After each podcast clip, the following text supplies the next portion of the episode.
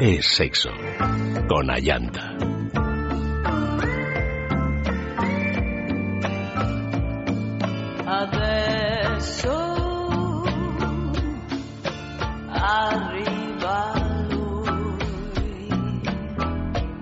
Dice la canción y ahora llega él. Hmm. Menos mal que llega, ¿no? Él o ella. O lo que sea. Que llegue, que venga todo lo bueno. Todo lo bueno. Todo lo bueno. Aquí ya es sexo. Claro que sí.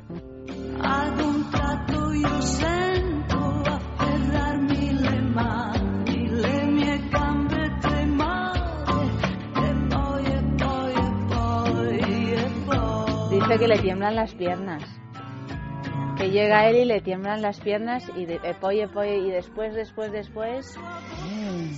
¿Por qué le Su boca en el cuello. La respiración así un poco caliente. He decidido que le dejo. En Pero medio de este sé si luego hacerlo porque sufriré y lo importante es, es, es, es... Cosa. Terminar. ¿Pero qué es? Bueno, lo que pasa es que es todo un doble sentido entre terminar de terminar un encuentro así sexual apasionado o terminar esa relación que la tiene en un ay mm, de no puedo vivir sin ti, pero tengo que vivir sin ti y todo eso, ¿no? Todo ¿Cómo sois las Esa neurosis, no, bueno, ¿cómo son los seres humanos? Claro, pero especialmente Mina, Mónica Bellucci y Ayanta Barili. Ayanta Barili, por el amor de Dios. Nada, yo soy una principiante. en fin, esta noche comienza ya, es sexo, esta noche dedicado a sexo y sobrepeso. Saludamos a Fran Arraez, buenas noches. Hola, buenas noches. Bienvenido. Tenemos hoy un programa, pues que eso, que vamos a hablar del, eh, del incremento de peso o del sobrepeso en la población eh, que amenaza pues la vida sexual de los españoles y tomároslo en serio ¿eh? porque esto no, no es una broma que parece que a veces que estamos un poco gorditos y, bueno es solo que no, a lo mejor no nos vemos bien o pero no no no no me lo dices mirándome muy fijamente Fran está un poco gordito. Estoy gordito. Está, ¿Tienes problemas sexuales derivados de, de, de tus divinas lorzas? Mis divinas lorzas, ¿sabes qué pasa? Que yo hace tiempo ya descubrí que todo el mundo tiene su público. Y durante unos años, claro, durante unos años en la adolescencia, yo metía barriga. Y luego me di cuenta que no, que esta barriguita cervecera peluda que tengo yo puede resultar muy atractiva. Y de hecho, lo he ido comprobando con mis parejas que les encantaba mi barriga. Entonces, eh, yo siempre digo que mi vida cambió el día que dejé de meter barriga. Mira, yo creo que hay dos cosas que consuelan muchísimo. Bueno, quizá alguna más, pero eh, un buen caldo, el caldito. Ah, calentito en invierno, cuando estás malito. Y una barriga. ¿Verdad? La barriga consuela una barriga peludita, un, calentita también Yo veo la tuya y digo, mira qué rico, ¿no? Pero bueno, aquí no vamos a hacer una apología del sobrepeso, sino todo lo contrario. No, no, no es hacer una apología, ni una dramatización, ni quitar la importancia que tiene eh, estar sano y estar bien y estar saludable.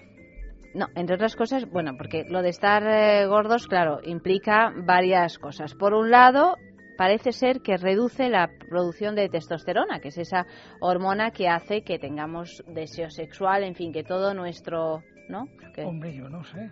¿Cómo que no sabes? O sea, que, a más peso, menos deseo sexual. Algo así me vienes a decir. No, eh, te estoy diciendo que a más peso, menos testosterona. Y que la testosterona es la hormona que determina, entre otras cosas, el deseo sexual pero siempre se ha dicho que la gente gordita es muy caliente. También se ha dicho que los gorditos estaban muy sanos y que era mejor estar gordo. Y eso pues no está bien. Que los niños, que el niño que tenía que estar gordo. Y ahora vemos que tenemos a un montón de niños obesos o con sobrepeso aquí en España. O sea que afecta a la, a la libido o libido, que nunca sé cómo se dice, y multiplica los casos de disfunción eréctil. Esto está claramente demostrado. O sea que los casos de, digo disfunción eréctil y queréis digo impotencia y así nos entendemos todos, pues eh, los casos de impotencia en los, en los hombres hay muchos más casos en personas que tienen sobrepesos. Todo esto según un análisis del Instituto de Medicina Sexual. De hecho, en la última encuesta nacional de salud se revela que el 17% de adultos sufre obesidad, lo que eh, representa casi un 10% más que hace 25 años. Es decir, que si se tiene en cuenta también el sobrepeso, el porcentaje de afectados alcanza el 53,7%. O sea, esto viene a decir que la mitad de la población, un poco más de la población, tiene sobrepeso. Esto realmente no es eh, sorprendente porque basta darse un paseo por la calle para darse cuenta de esta de esta cuestión. Y esto porque es bueno pues hay muchísimos factores pero desde luego comemos cada vez peor comemos cada vez peor, eh, comemos alimentos preparados, comemos deprisa y corriendo, eh, no tenemos tiempo para cocinarnos cosas sanas, nos gustan las grasas saturadas. Mm, ¿Nos gustan o nos han hecho que nos gusten? O nos han hecho que nos gusten. Eh, compramos, compramos mal, compramos mal. Vamos al supermercado y compramos mal porque no leemos las etiquetas. Muchas veces dicen, ah, pues mira, estos croissancitos que tienen tan buena pinta. Ya, pero es que si lees la etiqueta de los croissancitos, en esa etiqueta, que suele ser bastante gordita, tocha, mm. hay un montón de conservantes, es, es, es, por todas partes, etcétera. Entonces, a lo mejor, pues oye, en lugar de comprarte esos croissants, te compras unos de panadería, que están de panadería buena, me refiero, que tampoco hay tantas, todo hay que decirlo, pues eh, yo, por ejemplo, ahora las magdalenas las hago en casa. ¿Sí? Tardo cinco minutos, Fran. Pero te acabo de imaginar como un mandilito bordadito. que lo diga Yoguels Guedé. Yoguels, a que hago magdalenas en casa. Tardo, de, cinco no, pero diez minutos. Hago unas 18 magdalenas que duran toda la semana. Son magdalenas naturales, sin ningún tipo de conservantes y están ¿En el horno o tienes una panificadora? en, el horno, en el horno. En el horno. En el horno. Ayanta Barili, cada día me sorprendes con cosas nuevas. Sí, señor, me relaja hacer estas cosas y, y bueno, y se come mejor. O sea, que se puede también comer dulce sin necesidad de meterse grasa de cerdo, cosas, etcétera, dentro que son las que compramos. O sea, todo esto para decir que, bueno, pues que tenemos que tener un poquito de, cuidado con, o mucho, o un muchito, o mucho cuidado, eh, qué es lo que, qué es lo que comemos, qué embutido compramos, qué embutido mm, compramos, por Dios. Claro. O sea, yo cuando veo esas madres que compran el, eh, a, a los niños el jamón de York con forma de Mickey Mouse, eso es evidente que es eh, petróleo. es evidente, no lo compréis. Que luego vais a tener el niño con disfunción eréctil. No, hombre, no. Claro. Que le vais a arruinar la vida. No, no, comprarle un jamoncito de York rico, que a lo mejor cuesta 10 céntimos más, pero, pero es rico. Pero que luego vuestro hijo y sus novias o sus novios os lo agradecerán. Mm. ¿Verdad que sí?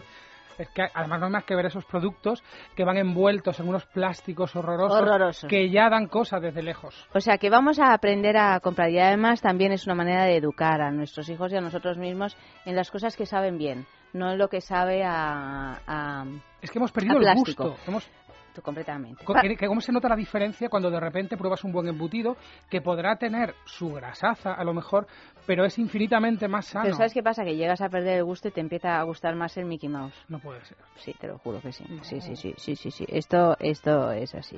En fin, que una de las primeras medidas que recomiendan los, los expertos para disfrutar de la vida sexual es perder peso. Es increíble porque uno dice, bueno, menudo problema tengo, yo no consigo acostarme con mi mujer, o la mujer dice, pues yo no consigo y resulta que lo único que pasa es que estás gordito. Bueno, pero yo que tienes que llevar una vida saludable. Claro, la vida saludable siempre. Pero yo me pregunto aquí, Ayanta, ¿no hay un factor importante que, que, es psicológico también en el sentido de que posiblemente, no lo sé, pero posiblemente estas disfunciones eréctiles o esta, o esta pérdida de líbido tenga que ver a veces con el concepto que uno tenga de uno mismo, con que uno se sienta o no sexy, con que uno se guste o no, con que uno se quiera o no. Mira, hay un problema psicológico, que es el que tú estás apuntando y que es muy importante en los problemas de tipo sexual o en cualquier otro problema, en cualquier orden de, de, la vida, pero hay un problema, aunque no te lo quieras creer, Fran, eh, que está directamente relacionado con la eh, tasa de colesterol en la sangre, tú tienes que tener en cuenta, por ejemplo, que, que una disfunción eréctil, que a veces muchísimas personas la esconden, dice yo no, yo no voy, voy a decir que tengo esto, no vamos a un médico porque lo consideramos solo un problema sexual, y sin embargo, una disfunción eréctil es la campanilla de alarma de otros problemas físicos que pueden ser colesterol, diabetes, etcétera, etcétera, porque lo normal es tener erecciones. Claro. O sea que, que no es, es, es una sintomatología de eso, de ese problema y de algo más también. Claro, Porque tiene que ver con la circulación de la sangre, tiene que ver con un montón de, de cuestiones. ¿eh? Yo iba a decirte, así sin ganas de trivializar, pero yo iba a decirte, pues yo empalmo bien y bastante. Pero el tema es que ahora que lo pienso, yo es que el colesterol lo tengo muy bien yo estoy gordito, pero los análisis que me he hecho, yo tengo sobrepeso, pero los análisis que me he hecho, mi colesterol, por ejemplo, está bastante bien siempre.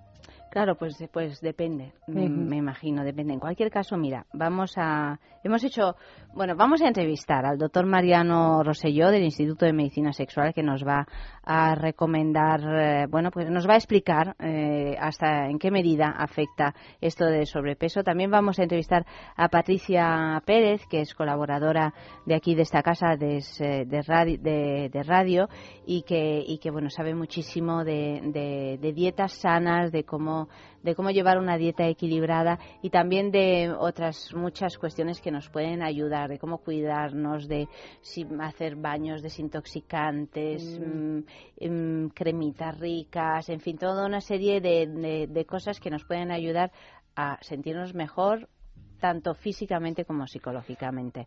Tiene un blog muy interesante, Patricia, el blog yo sí que como.com, sí que tiene el mismo nombre que el libro que ella publicó sobre nutrición y es un blog muy interesante donde da consejos también, aparte de una manera muy divertida y muy amena.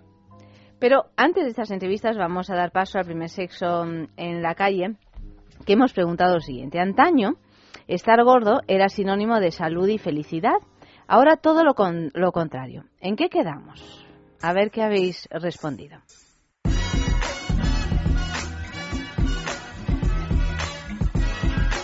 La salud y la felicidad no se puede medir en kilos. No tiene nada que ver una cosa con otra. Hay otros parámetros para saber si somos felices y si estamos sanas, pero no puede ser los kilos. No puede ser. Con tener una mala salud.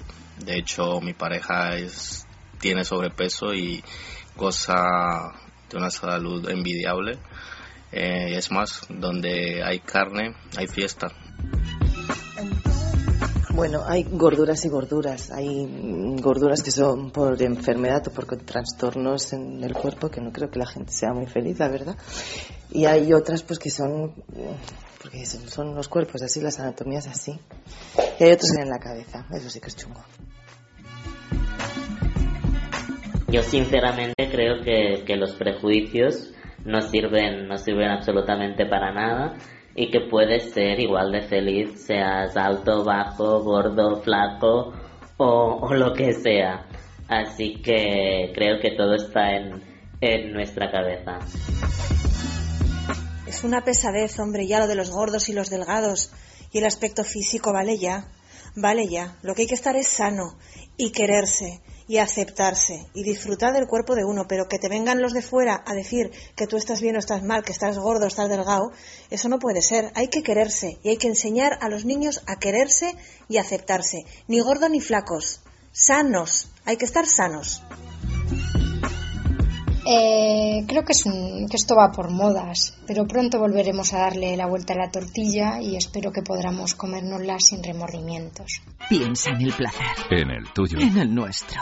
Piensa en el poder de los sentidos. En sentir al máximo. Contigo. Piensa en algo discreto, muy suave, muy íntimo. En algo bello y muy excitante. Y ahora no pienses. Siéntelo. Siéntelo. Objetos de placer exquisito. Bailero. Intimina, la primera marca dedicada exclusivamente al cuidado íntimo femenino en cada una de las etapas de nuestra vida, quiere cuidarnos en uno de nuestros momentos más delicados, la menstruación. Con su copa menstrual Lily Cap ofrece la mejor alternativa a los tampones y compresas. Sin alergias, sin irritación y sin sequedad, Intimina te proporciona gracias a Lily Cap todo lo que necesitas para un periodo cómodo, seguridad e higiene. Prepárate para experimentar un antes y un después en tu menstruación. LiliCap, ¿te apuntas al cambio? ¿No eres capaz de dormir? ¿Te levantas todos los días cansado? Dormax es un complemento alimenticio natural que combate el insomnio desde su causa, eficaz contra el estrés y la ansiedad. Dormax es nuestro mejor aliado para conseguir el descanso que todos nos merecemos y necesitamos, porque hablar de un sueño de calidad es hablar de Dormax. Dormax, de Laboratorios Acta Pharma. Every day is so wonderful, and suddenly it's hard to breathe. Now and then I get insecure from all the pain. I'm so ashamed.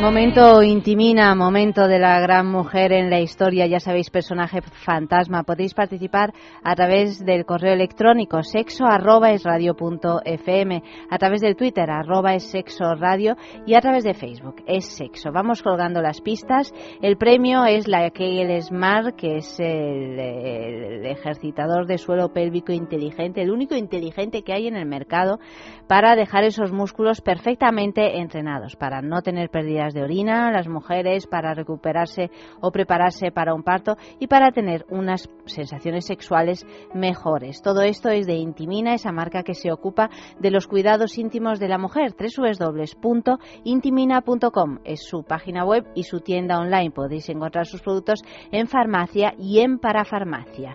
Primera pista, todos atentos. Elegida Miss de su ciudad en 1989, comenzó su carrera como modelo. Su carrera como actriz, sin embargo, se inició tres años más tarde, en el año 1992. Ni idea. Segunda pista, sus primeros contactos con el mundo del espectáculo fueron a través de la televisión, cuando en 1991 fue azafata de un concurso y fue fichada por una de las cadenas principales de este país para presentar un concurso de parejas. VA. Mm, No. VA, no, ¿quién es VA? Victoria Abril. No. Cuarta pista. Se casó con un torero en octubre de 2001 en la iglesia de Santa Marina de Aguas Santas y tuvieron una hija en 2002 y un hijo en 2008. MD. No, Marina Danco. no. Sexo arroba es radio punto fm. arroba es sexo radio es el Twitter y el Facebook es sexo. Última pista. Hace tres años, el Tribunal Supremo confirmó una sentencia de la Audiencia Provincial de Madrid que condenó a Cuarzo Producciones SL, a Ana Rosa Quintana y una colaboradora del programa de Ana Rosa por vulnerar el honor y la intimidad de esta mujer y su marido, que fue casi casi una sentencia con, no digo sin precedentes, pero con pocos precedentes, ¿eh? porque suelen ser, se suelen perder este tipo de, mm, de denuncias. CO. No. Carmina Ordóñez. Carmina Ordóñez, tampoco, tampoco, Mm, Fran. Madre mía, soy. A ver, un poquito de música y lo vamos pensando. Madre mía. Y a caminar por la vida, caminar por la vida y romper con la monotonía, caminar por los sueños y dejar volar los sentimientos. Ya verás, no es difícil. Esta música es la música de Esencia de Poder, donde actuaba esta mujer. Y romper con la monotonía, caminar por los sueños y dejar volar los sentimientos. Ya verás, no es difícil despertar. No te dejes.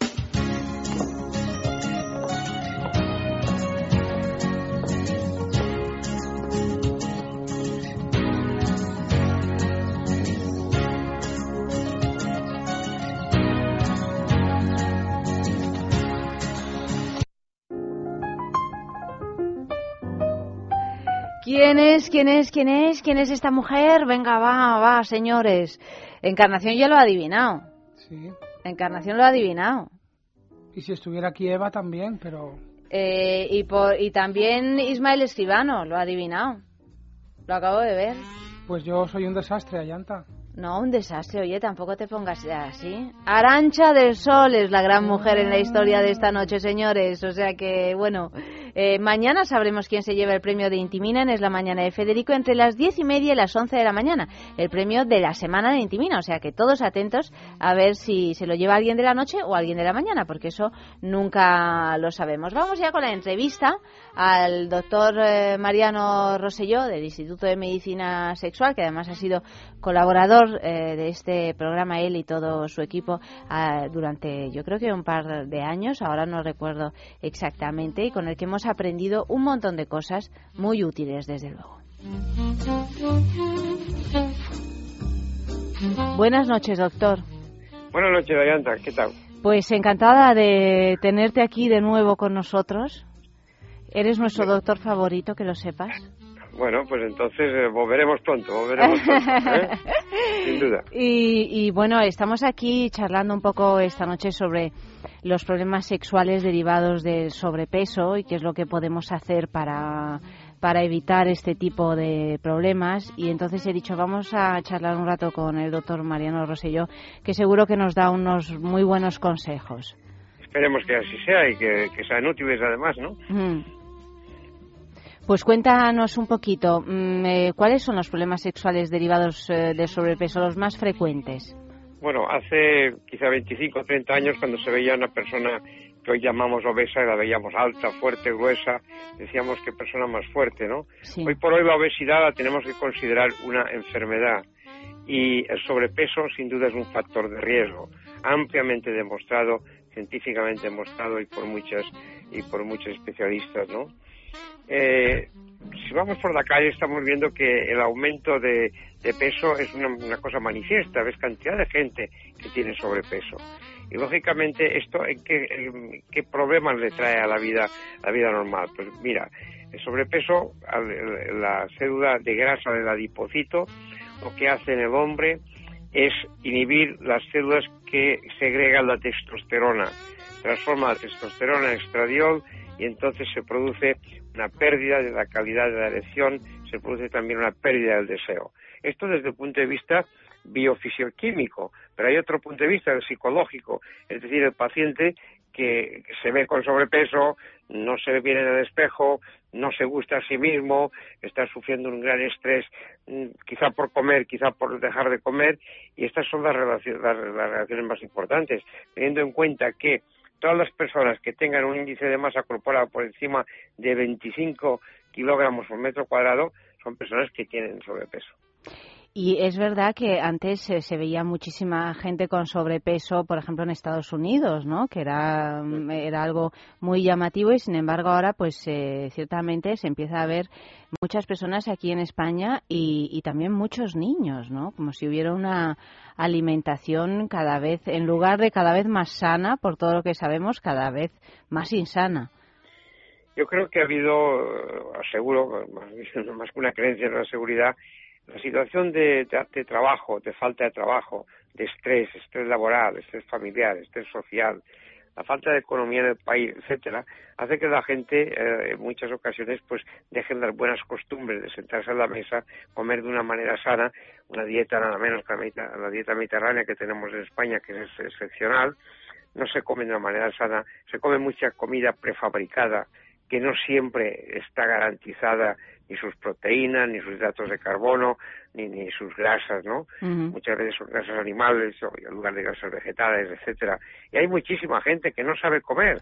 Nosotros nos encontramos con precisamente con personas que, que, bueno que vienen con sobrepeso y el problema es que no saben comer no saben comer y aparte, aparte no tienen ritmo la, la, la comida comen cuando les da la gana a la hora que sea de una forma muy rápida y eso genera sin duda un sobrepeso. La, las personas claro. que llegan al Instituto de Medicina Sexual con, eh, con problemas de erección, por ejemplo, ¿no?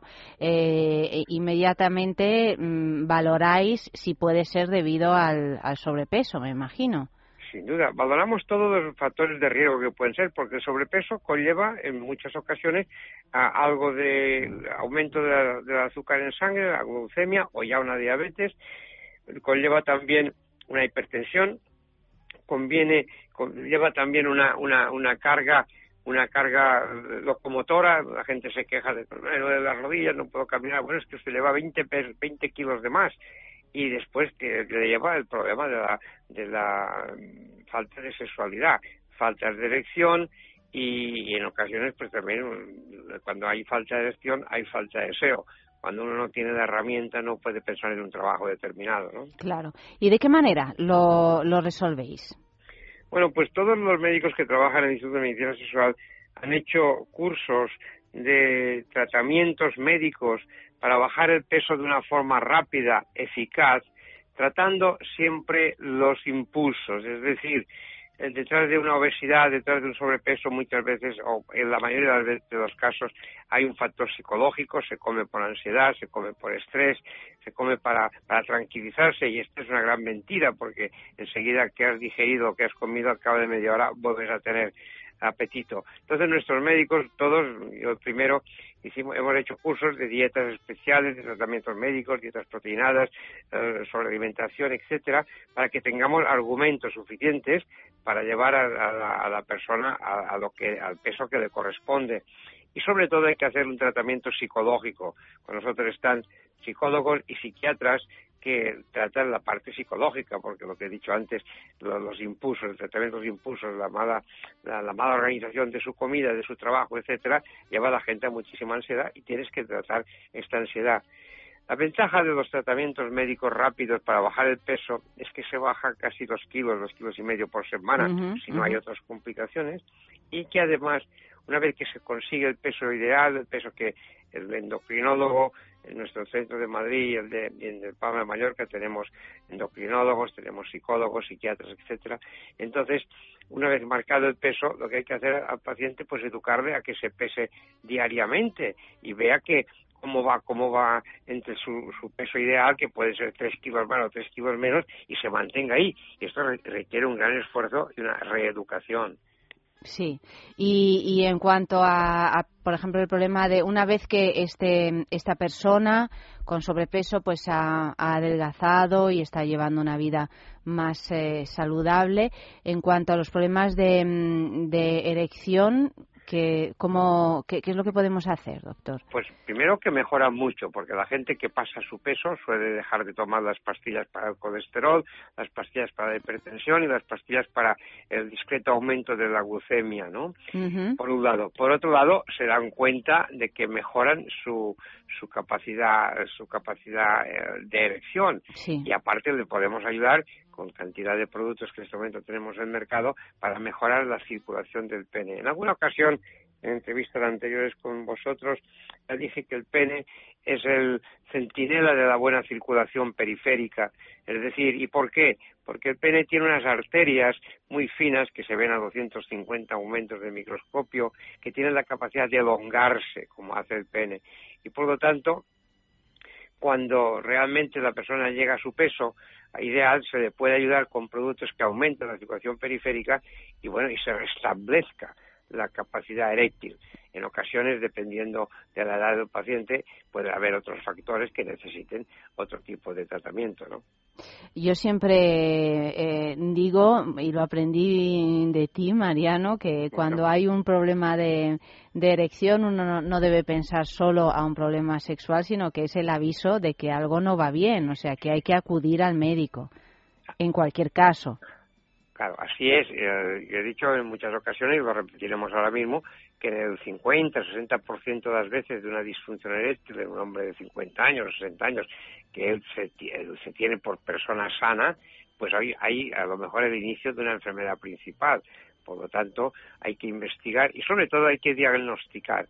El problema que también existe muchas veces dentro de lo que es la clase médica, todos, nuestros colegas, no siempre se dispone del tiempo necesario y tampoco se dispone del equipo y a veces uno tiene tendencia pues a dar una pastilla a ver cómo te va, a probar esto cómo te va o a, o a ponerte una inyección a ver cómo te va. Y de hecho en muchos periódicos existen estos reclamos publicitarios de con una pastilla, con una inyección lo curamos todo. Y esto no es así, hay que diagnosticar. Por muchos avances que tenga la medicina, sigue siendo algo importantísimo e infalible que antes de hacer un tratamiento hay que diagnosticar. Eso estaría bien, ¿no? Porque además tenemos un poco la tendencia a, a, no ir al médico a curarnos solos, a decir, bueno, esto ya lo resuelvo yo, cuando muchas veces no lo resolvemos para nada, ¿no? Así es, así es. Mariano, ya sé que en el Instituto de Medicina Sexual no es, es un, un centro que está especializado en eh, problemas eh, sexuales masculinos, pero, también. pero femeninos eh, también tratáis. Sí, claro, porque claro, no podemos ver al hombre como hombre eh, sexual, uh -huh. el hombre lo tenemos que ver como pareja. Inclusive, eh, sepas que la mayoría de pacientes que vienen a vernos, pues quien ha pedido ahora es su mujer y muchas veces le acompaña. Y si no le acompaña, les decimos que venga la próxima vez con, con, su mujer, porque de alguna forma es la beneficiaria del, del buen estado de salud sexual claro, y salud mental. Claro. Por lo tanto, y aparte también existen mujeres que a, a su edad, después de la menopausia, etcétera, si no se tratan, puede haber una pérdida de la lubricación, puede haber una, una vaginitis atrófica, eh, dolores durante el coito, y todas estas cosas, lógicamente las tratamos. Estamos, es un instituto de medicina sexual, pero no exclusivamente para el hombre, hombre y mujer, lógicamente. Hombre y mujer. ¿Y cuáles son, eh, mujeres, si hablamos de mujeres eh, con sobrepeso, cuáles son los problemas? Porque imagino que hay alguna sí. diferencia, ¿no? A los sí, que... el problema sexual para el hombre con sobrepeso es la falta de erección, para Sí. la mujer es la falta de deseo. Hubo una estadística hecha, un trabajo hecho en Estados Unidos bastante importante, que el 60% de las mujeres entrevistadas con sobrepeso pues no tenían deseo sexual, pero cuando pasaron al peso adecuado, eh, había, eh, había bajado este porcentaje en un 25%, había mejorado. Fíjate. Esto es importante porque bueno, una misma una mujer con un sobrepeso importante, de una masa corporal superior a lo mejor a 27 o 30, lógicamente esta mujer no se debe ver bien en el espejo y también para ciertas posiciones de la relación sexual, si, si su compañero también tiene sobrepeso, pues pueden ser difíciles. Tienen que conformarse con otras técnicas que no son las que a lo mejor cuando tenían el peso normal estábamos habituados, ¿no? Sí. Y, y, es solo la, la, la pérdida de deseo. Bueno, digo solo que, que es bueno, una, una de montaña. Deseo, no, perdón, la pérdida de deseo y después problemas de tipo, eh, diremos, eh, anatómico. Es decir, con, una, con un sobrepeso importante, pues a lo mejor la penetración no se puede hacer bien, uh, los, los, movimientos conflictatorios propios de la relación sexual pues no se pueden practicar. Una dificultad a la hora de alcanzar el orgasmo. Hay, hay, hay, dificultades exactamente anatómicas que llevan después a las dificultades psicológicas de dificultad para alcanzar el orgasmo, como tú dices, ¿no? Bueno, pues, eh, pues muchísimas gracias, doctor. Nada, eh, recordamos eso en el Instituto de Medicina Sexual hay una sede en Madrid y otra en Palma de Mallorca y sobre todo, pues decir a todos nuestros oyentes que desde luego en el Instituto de Medicina Sexual tenemos la seguridad de tener un, eh, un equipo médico con sus especialidades diferentes, porque es verdad que los problemas sexuales a menudo abrazan mm, diferentes eh, diferentes sí, problemáticas, ¿no? Sí, diferentes problemáticas y tenemos el, el, pensar que un andrólogo o un urólogo puede llevar todo el tema de, una, de, una, de un centro que se dedique a los problemas de tipo sexual es un error. Mm. Lógicamente que tiene que ser un, un, equipo multidisciplinario y que cuando tiene que entrar a formar parte de ello el, endocrinólogo, pues el endocrinólogo y en otro momento determinado pues el, el psiquiatra, el psicólogo, eh, la dietista o el dietista hasta el entrenador personal, ¿no? Claro. Hay, hay que hacer a veces un cambio radical a la vida, es un cambio, como se dice en términos marineros, eh, un golpe de timón, ¿no? Mm. Si vamos a rumbo norte, pues pasar a rumbo sur o viceversa. Un cambio radical de las costumbres higiénico-dietéticas y así lógicamente se mejora. Y sobre todo poner mucha voluntad y ayudar a poner voluntad, porque hay mucha gente que sí, sí, sí, pero me cuesta porque a mí me gusta mucho tal, mis amigos, mis amigas y las, las cenas que tenemos. Bueno, pues esto hace falta tener mucha voluntad. Pues en todo caso merece la pena porque está uno más sano, se pone más guapo y además disfruta de una vida sexual, yo creo que no tiene color, ¿no? Y, y, se- y disfruta también de una vida más larga. Claro. ¿eh? No, sí, cuando Gordos- decía sano, claro, desde luego gordo. mm, Los gordos, gordos no, no se suelen morir de viejos. Eso era así, ¿no? Pues- era así. Muchas gracias, doctor Mariano Rosselló, eh, y hasta la próxima, que seguramente Muchas gracias a, ti, y a, a Yanta y a Eva y Sí. a todo el equipo. ¿eh? Muchísimas gracias. Un fuerte abrazo. Buenas noches. Piensa en el placer, En el tuyo. en el nuestro, Piensa en el poder de los sentidos. en sentir al máximo. Contigo. Piensa en algo discreto, muy suave, muy íntimo. En algo bello y muy excitante. Y ahora no pienses, siéntelo. Siéntelo. Objetos de placer exquisito. Bailelo. Intimina, la primera marca dedicada exclusivamente al cuidado íntimo femenino en cada una de las etapas de nuestra vida, quiere cuidarnos en uno de nuestros momentos más delicados, la menstruación. Con su copa menstrual Lily Cap ofrece la mejor alternativa a los tampones y compresas. Sin alergias, sin irritación y sin sequedad, Intimina te proporciona gracias a Lily Cap todo lo que necesitas para un periodo cómodo, seguridad e higiene. Prepárate para experimentar un antes y un después en tu menstruación. Lily Cap, ¿te apuntas al cambio? Hablemos de Dormax. Fatiga, estrés, cansancio acumulado, irritabilidad son síntomas claros de insomnio y de una falta de sueño reparador que día a día afectan a nuestra salud y calidad de vida. En estos casos, Dormax Complemento Alimenticio Natural es una solución eficaz. Dormax nos ayuda a neutralizar las causas que nos impiden dormir, asegurándonos un descanso de calidad y verdaderamente reparador. Dormax, de Laboratorios Actafarma.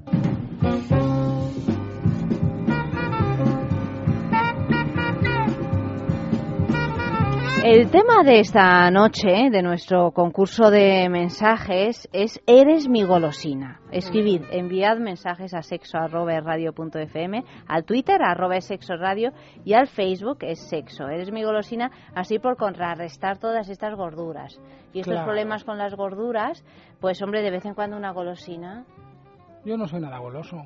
¿Tú no eres nada goloso? No. Yo sí, ¿eh? ¿Sí? Yo sí. ¿Cuál es tu golosina favorita? Que lo decíamos esta mañana con Federico. ¿Sí? La Eh, mía era- es la mora negra. Hoy la mora negra, pero de gominola, de Sí, sí, sí, golosina, sí, de, dulce. Sí. Jo, yo, a mí me gustan mucho los petacetas, esos que te Ay, cogían en la lengua. los petacetas. ¿Y a vosotros, señores oyentes, cuál es vuestra golosina favorita? Además, estas horas da como ganas de, Mm. de tomar estas cosas terribles, ¿no? Manolo eh, escribe, eres mi golosina y te disfruto un día y otro y otro y otro y así hasta que acabo agotado. Gani López en Facebook nos dice, eres mi golosina y me gustan todos tus sabores. Mm, Daniel, eres mi golosina, mi heladito favorito para chuparte poquito a poco. Qué rica estás, untadita de sabor a fresa. Más. Pues mira, Nano Astur nos dice, cariño, tú eres esta noche mi golosina. Quiero comerte entera hasta volverme diabético. Hombre, tampoco tanto, ¿no? Tampoco tanto. José Antonio en Twitter, eres mi golosina. ¿Por qué no me sacio? Encarnación en Facebook nos dice, eres mi golosina, como un dulce caramelo de fresa. Alberto, eres mi golosina. Me apeteces a ratos. Y Pedro Amado nos dice, eres mi golosina picante, ardiente y dulce. Eres mi golosina, mi caramelo, mi bizcochito. Eres empalagoso. Uy, lo de empalagoso no sé yo si viene así con segundas, ¿eh? Es que a veces uno se, se, claro, demasiado. José Tomás dice tan dulce, tan ácida, tan poco recomendable, tan tentadora, tan reconfortante, azúcar para mi famélica sangre.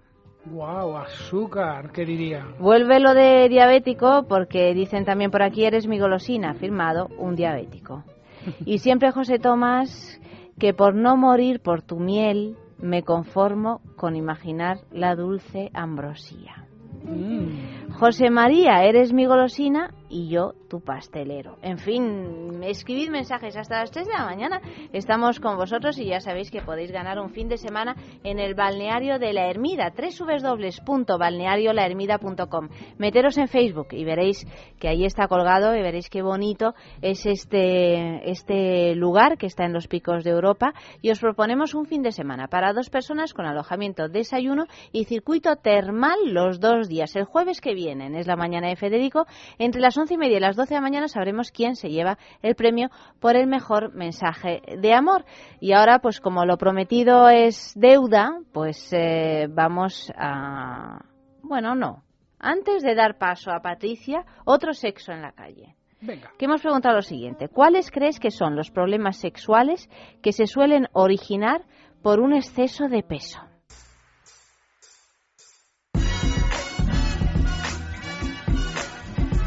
¿Se tienen problemas por un exceso de peso? Pues no tenía ni idea.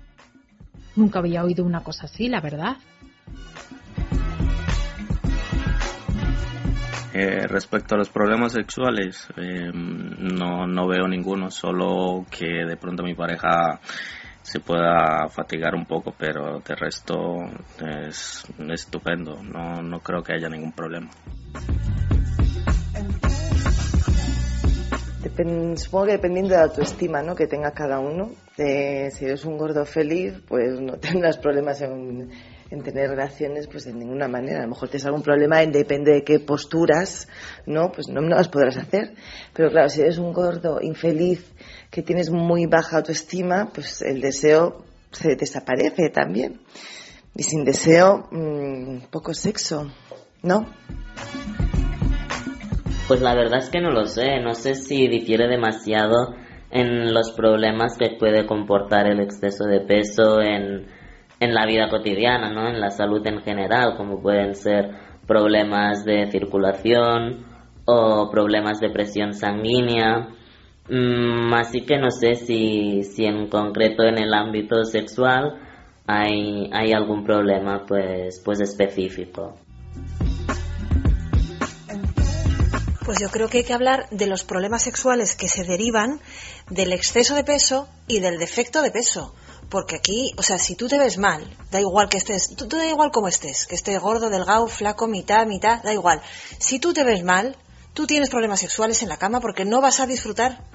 O sea, mm, no es, el, problema es verse mal. Eso, ese es el mayor problema, para no poder estar tú bien en tu sitio en la cama con tu lorza, tu Michelin, tu mala depilación o buena depilación. Hay que verse bien y estar bien y disfrutar. Bueno, algún infarto he visto después de algún kiki, pero ya hablando en serio, creo que, que si se trabaja la autoestima no, no tiene por qué afectar a, a- al sexo, el peso, no lo creo.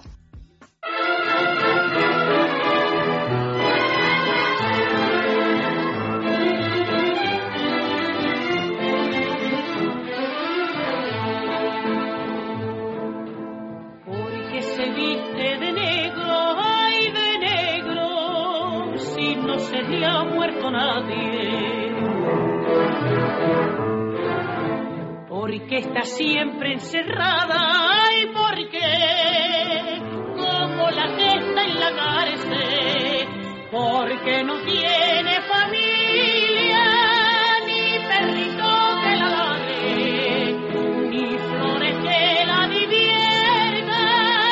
ni risa que la acompañe. Del porqué de Y ahora sí que sí, vamos a hablar con Patricia Pérez, que, como decía antes, pues es colaboradora de esta casa y además muy conocida por su faceta de actriz y presentadora de televisión. Además ha trabajado en programas como El Gran Juego de la Oca, La Carta o Vuélveme Loca y en el año 2013 publicó un libro sobre nutrición, Yo sí que como, que se convirtió, como nos decía antes Fran, en un gran éxito de ventas y actualmente escribe un blog muy interesante, os lo recomendamos, www.yosiquecomo.com, donde aconseja sobre nutrición y alimentación sana.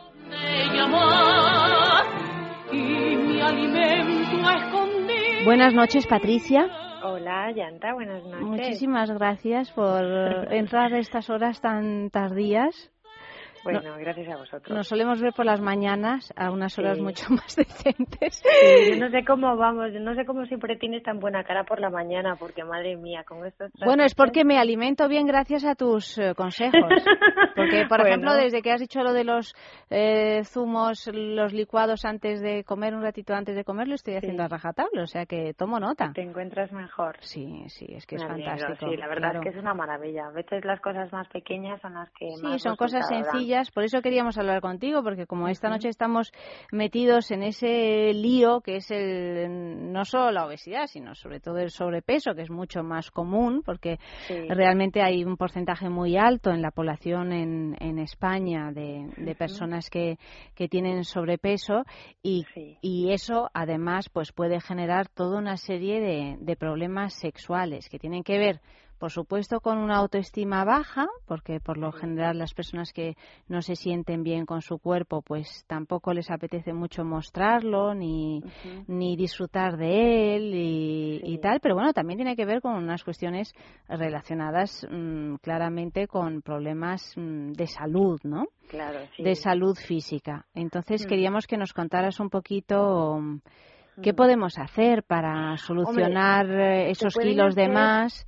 Sí, se pueden hacer muchas cosas y aun teniendo un poquito de sobrepeso, también se pueden hacer cositas para aumentar la libido y encontrarte mejor contigo mismo y con tu pareja, porque eh, bueno, todo esto es hablando un poquito en general. Sí, claro, porque, no- no claro, pretendemos hay más, gente ¿eh? Para todo, Claro. claro, por eso. O sea, y Habría que hacer una consulta personal para cada cual. me Claro, y cada sí. persona es un mundo y cada persona tiene sobrepeso pues por muchas mm, eh, cosas, ¿sabes? No solo a veces se tiene sobrepeso por comer mucho, Mm.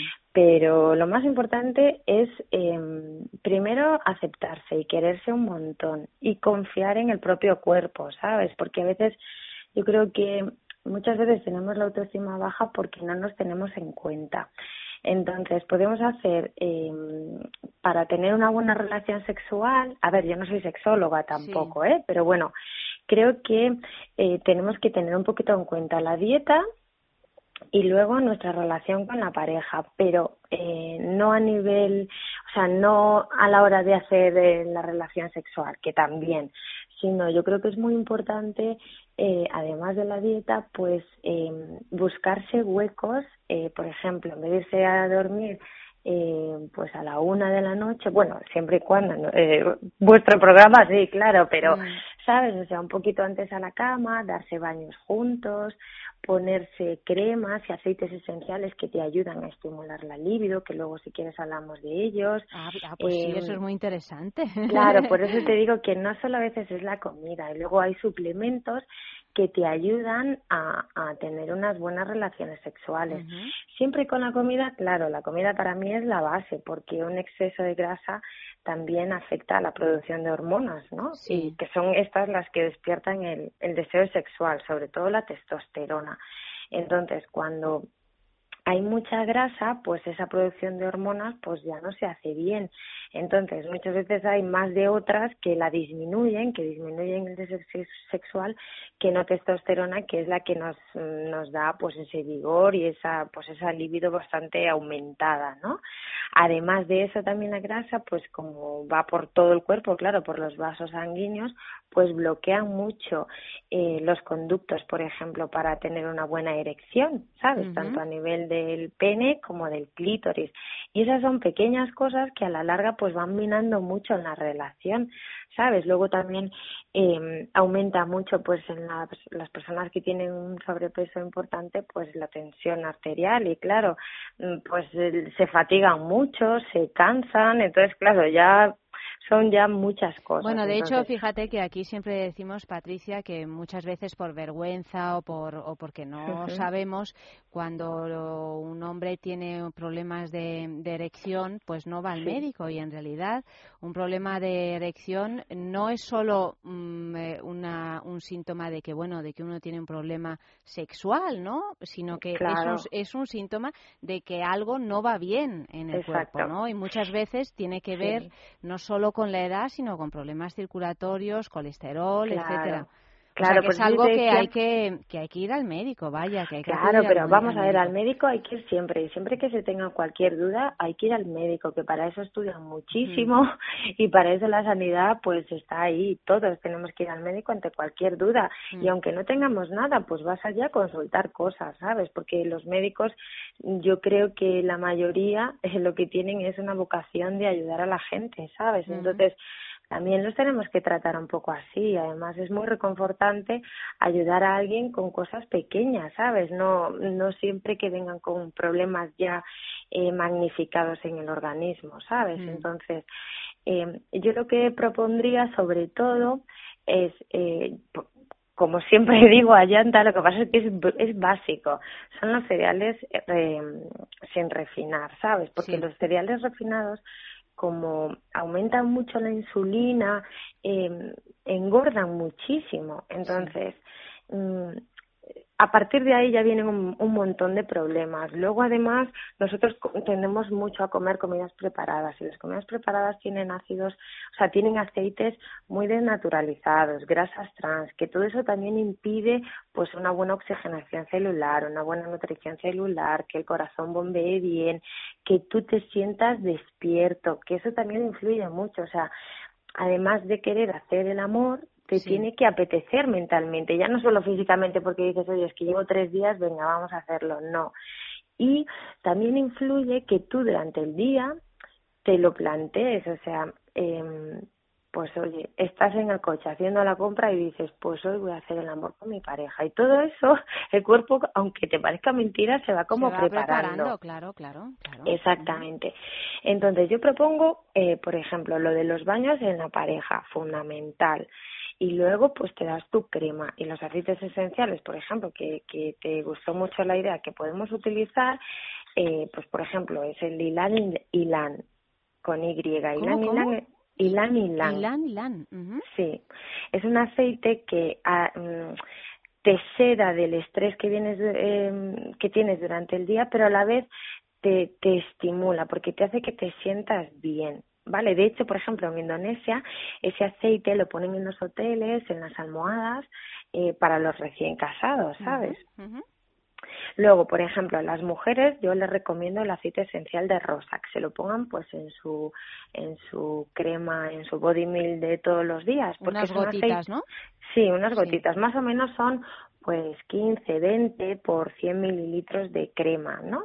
Entonces, eso es un aceite que también te ayuda a sentirte femenina y para eso en la mujer es muy importante, porque además de guapa, nos gusta sentirnos femeninas, ¿no? Sí. Que eso va en el sentir de cada uno, porque el físico realmente no importa mucho, ¿no? Para sentirse así.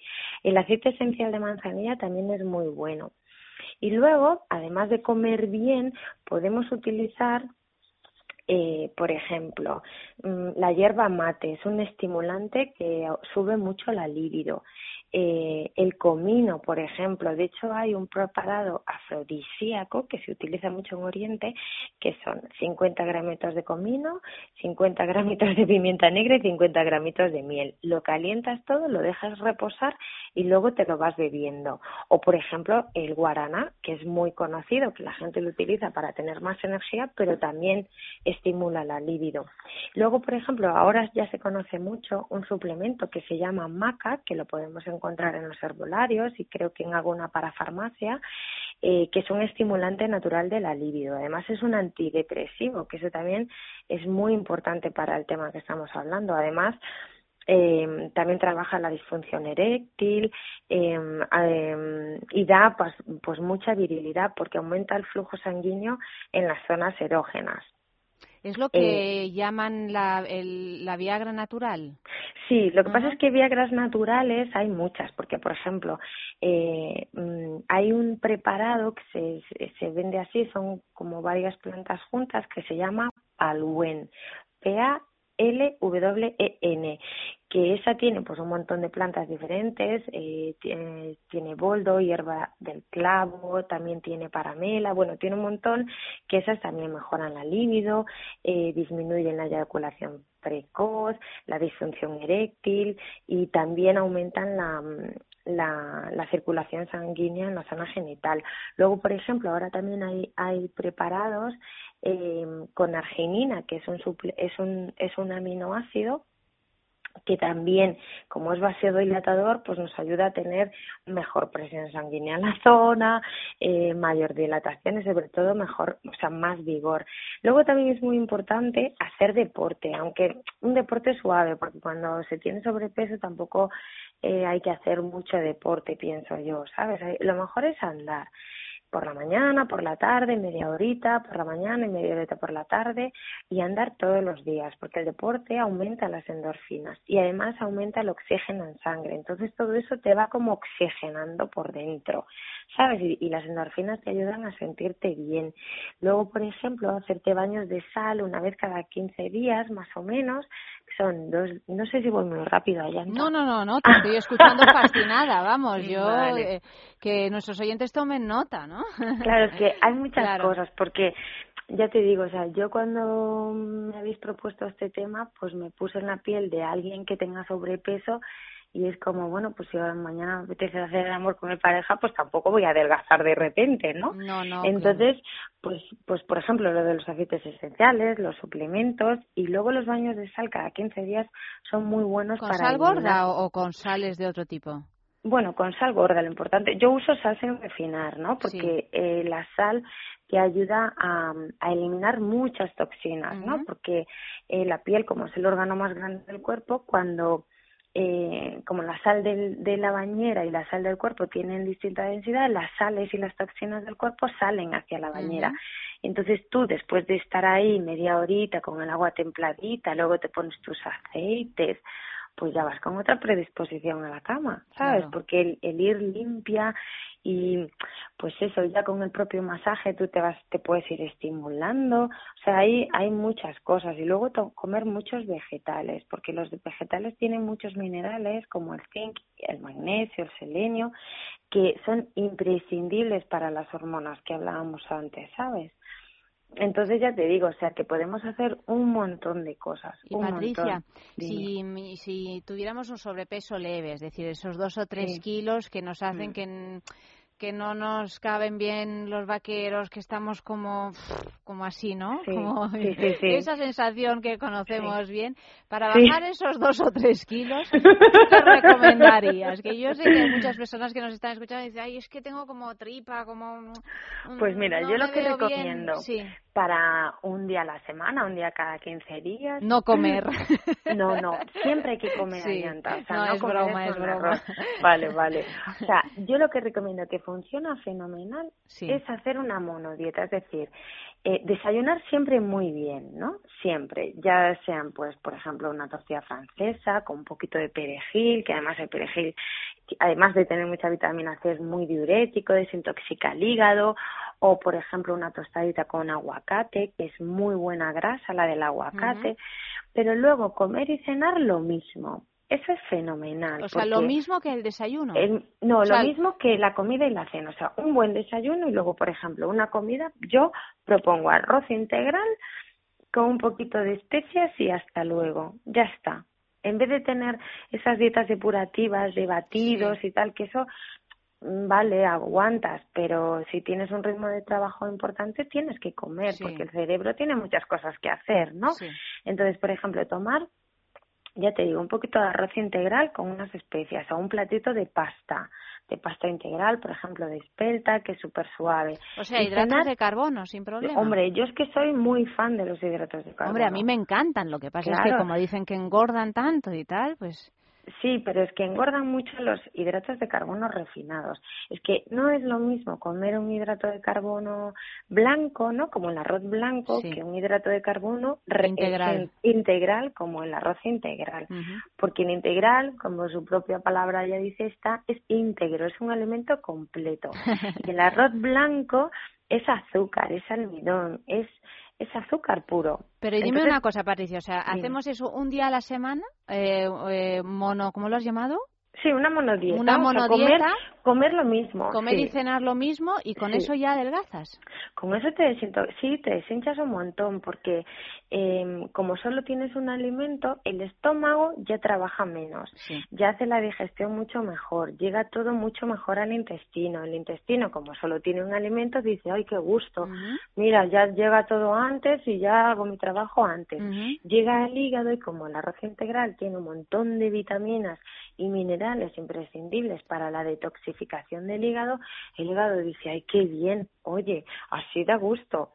¿Sabes? Este, este tipo de pequeñas cosas un día a la semana es fenomenal. O, por ejemplo, en los guisantes, ¿sabes? Que los guisantes son buenísimos.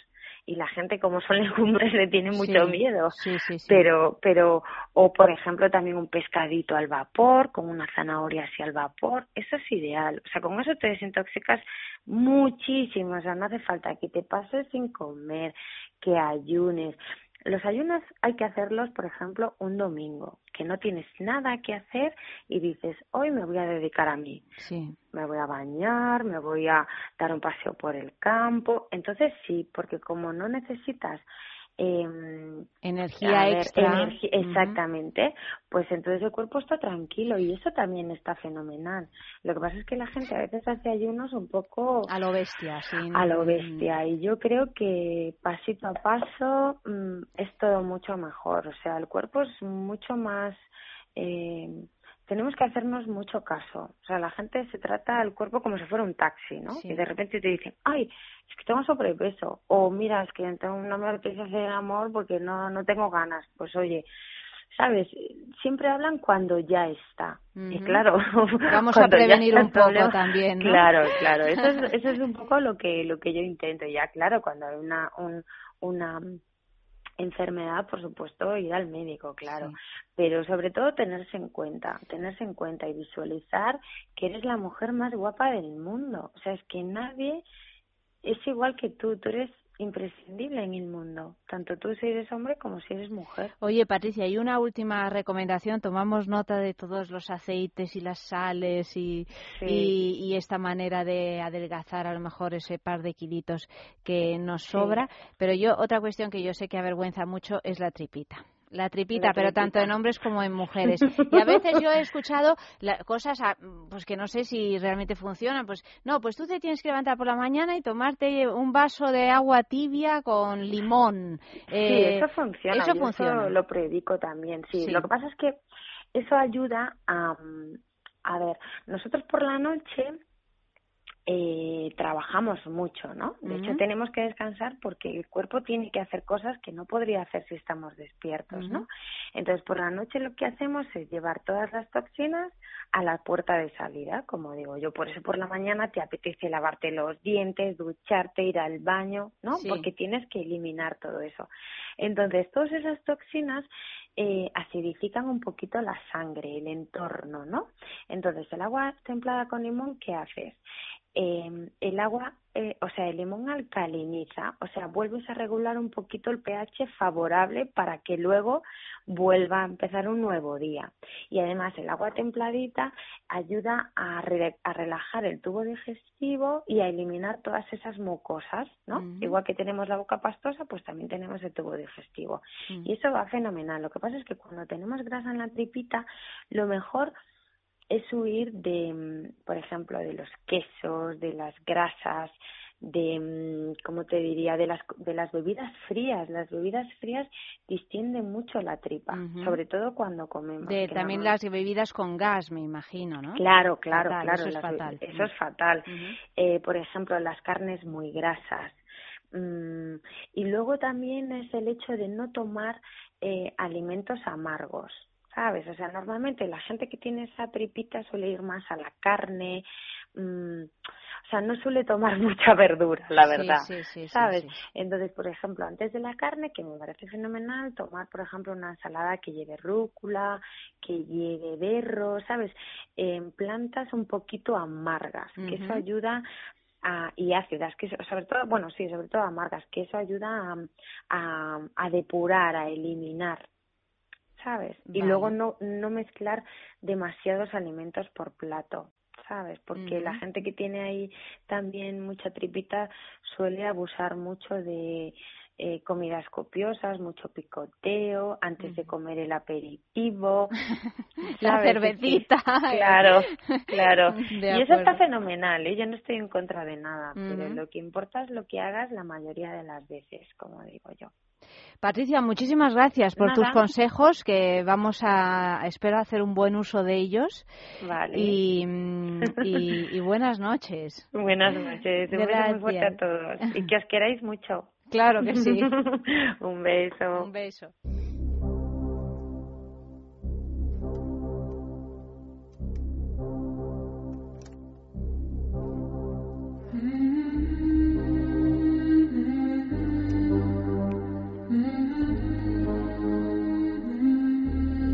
Y llega el momento del horóscopo erótico de la semana. Aldegunda Vegara, buenas noches. Hola, bellezón. ¿Cómo ¿Cuánto estás? tiempo estaba sin hablar contigo? Y sí, ha habido entre, entre una gripe y un día que tuvimos un problema y no tuvimos tiempo, pero como te pude ver en la boda de Eva, que me encantó en tu performance. ya, sí, luego te fui a buscar y ya no te encontré. No, Me no. desolada.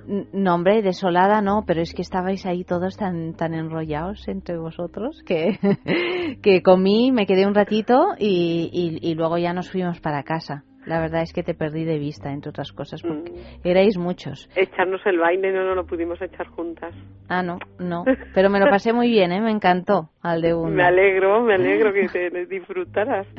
Aldegunda, te presento a Fran, que está sustituyendo a Eva estas noches, que Hola. está Eva de luna de miel. Ajá, encantada. Y, Encantado, y, y nada, aquí, aquí tenemos a Fran. Vamos con, cuéntanos, con Aries. Pues Aries, hoy vamos a hablar también de dónde les gusta hacer el amor. A Aries les encanta hacer el amor en, sitios industriales, en gimnasios, entonces cuidadín que nuestro Aries si pasa por ahí está en un momento de mucha euforia porque echa algo de menos que, mm, que para él es muy importante, que es lo excitante y ha, ha decidido ir a buscarlo. Entonces Aries está muy activo. ¿m? Mm, voy deprisa porque sé que hay poco Tauro. Tauro. Tauro está muy comprometido, tanto que, que se quiere hasta casar, está pasando lo importantísimo del compromiso por él. Y a Tauro le encanta hacer el amor en sitios campestres, como no. Y... Claro, al ser un torito, ¿no? claro, Claro. torito bravo. y está más co- eh, está relajado dentro de, de cómo es él, está relajado el signo de Tauro. O sea, que le ha llegado el momento de casarse. Pues sí, yo allántate cuando quieras te hago otro rito, pero Me vamos, oficias la ceremonia. al estilo que tú quieras, yo te la. De acuerdo, tomo nota, Aldegunda. Géminis. Géminis está en su mejor momento. Acaba de entrar el sol en Géminis y hace que ande como pez en el agua. Está muy acogedor, eh, muy, dista- eh, muy discernido y mm, lleno de una luz que emana mucho jugueteo. Eh, mm, vamos, que Géminis es el signo que más contento está de toda la semana y eso se trasluce. Y está muy atrayente, atrae mucho a la gente como el sol que está haciendo. Porque además es su mes, ¿no? Este, Claro, es su mes y acaba de El- entrar a, hace El nada. 22 de mayo. O sea que... Y a este, donde más le gusta hacer el amor es en viajes cortos, bicicletas, motos y coches. Hombre, hacer el amor en bici tiene su aquel, ¿eh? Pues sí, yo lo veo un poco difícil, pero antes de la moto y el coche estuvo la bici. Ah, desde luego, desde Algo luego. tuvo que haber. Como Hombre, no sea no- un monociclo también. Pues también, o, o, o encima un burro. Eso ya es una cosa, es un poco, un poco circense, ¿eh? Un poco circense. Cáncer. Cáncer. Eh, el signo de cáncer está muy constructor em, en el amor. Quiere que de verdad salga algo. No, no, no ha puesto tantas ganas y empuje para que se quede en agua de borrajas. Entonces está construyendo con sus impulsos una relación eh, un poco tradicional. Pero bueno, es que cáncer es muy tradicional. Tanto que donde más le gusta hacer el amor es en su propia casa y si puede ser En la camita. pero en de los padres. Ah, bueno. Eso es ser muy tradicional, desde Sí, luego. estos abrieron un, un topicazo, vamos. Leo. Leo está sexy, seductor exageradamente porque intenta manipular a través del sexo. O sea, cuidado con los tentáculos de Leo, que están llegando muy lejos. Eh, para ello se está poniendo lo más brillante y erótico posible. A Leo, donde más le gusta hacer el amor, es donde más se le vea. Es que es muy exhibicionista.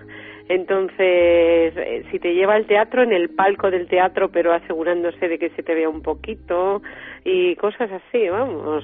Mm, imaginaos que él pueda lucir su melena y ella públicamente. Cuidado con estos.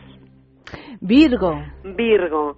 El destino tiene a Virgo ahora un golpe de suerte. Lo digo por, eh, por nuestro por, por nuestro técnico también que ha tenido ahí. Hay algo del destino verdadero que le toca que se le está acercando en la materia de relaciones.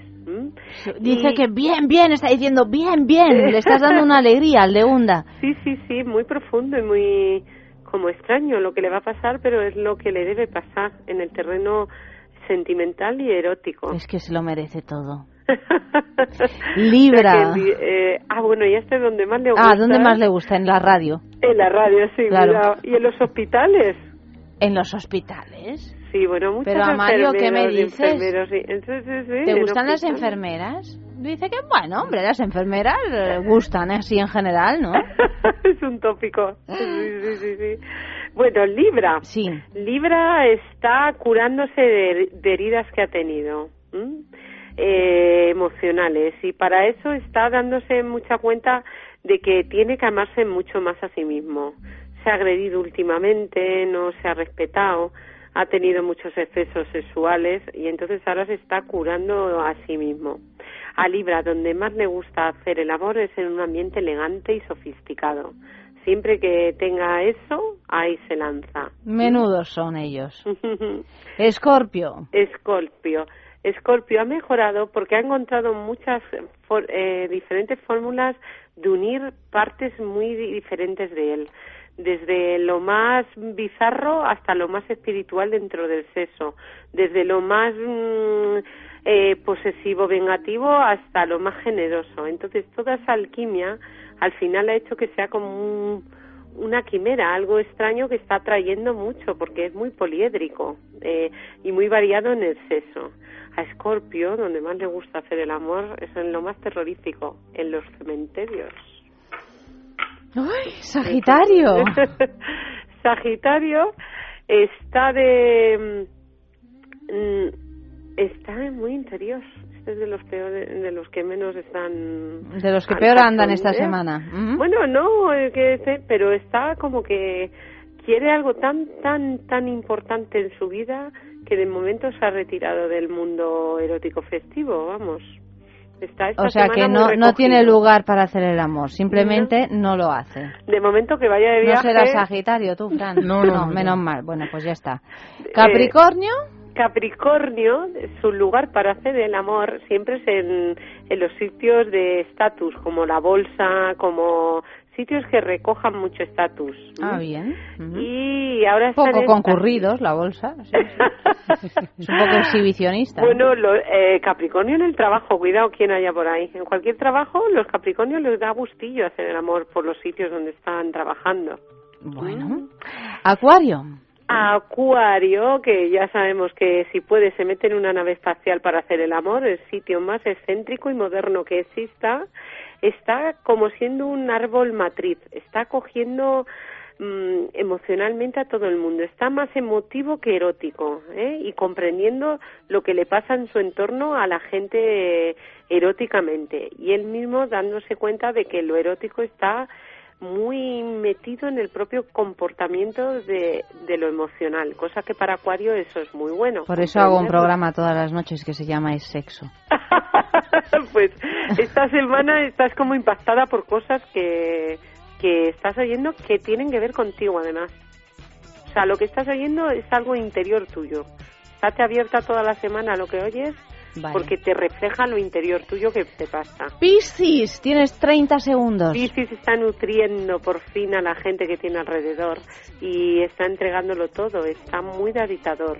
y sobre todo cuidador y daditador de sí mismo. Y a Piscis, donde más le gusta hacer el amor, es en un confesionario. Ay, Aldegunda Vegara, muchísimas gracias. Luego, Reina, que me tengo que echar un baile contigo. Que Claro me- que sí. me quedé con ganas. Yo también. Y, que, y hasta la semana que viene. Buenas noches, hasta la semana que viene. Y comienza, comienza ya la sextulia en unos segundos.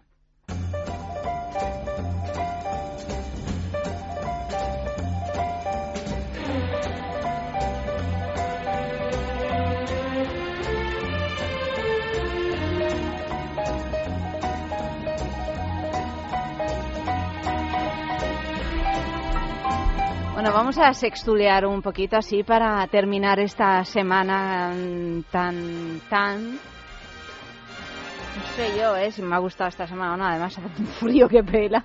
Estamos todos medio enfermos, Fran, querido. Yo no estoy enfermo. Tú has dicho que no estás enfermo, pero eres un enfermo. Eso es mentira. Lo acabas de no decir. tienes testigos, Ayanta, eres una mentirosa. Tengo testigos, tengo dos. Bueno, tres con Amalio.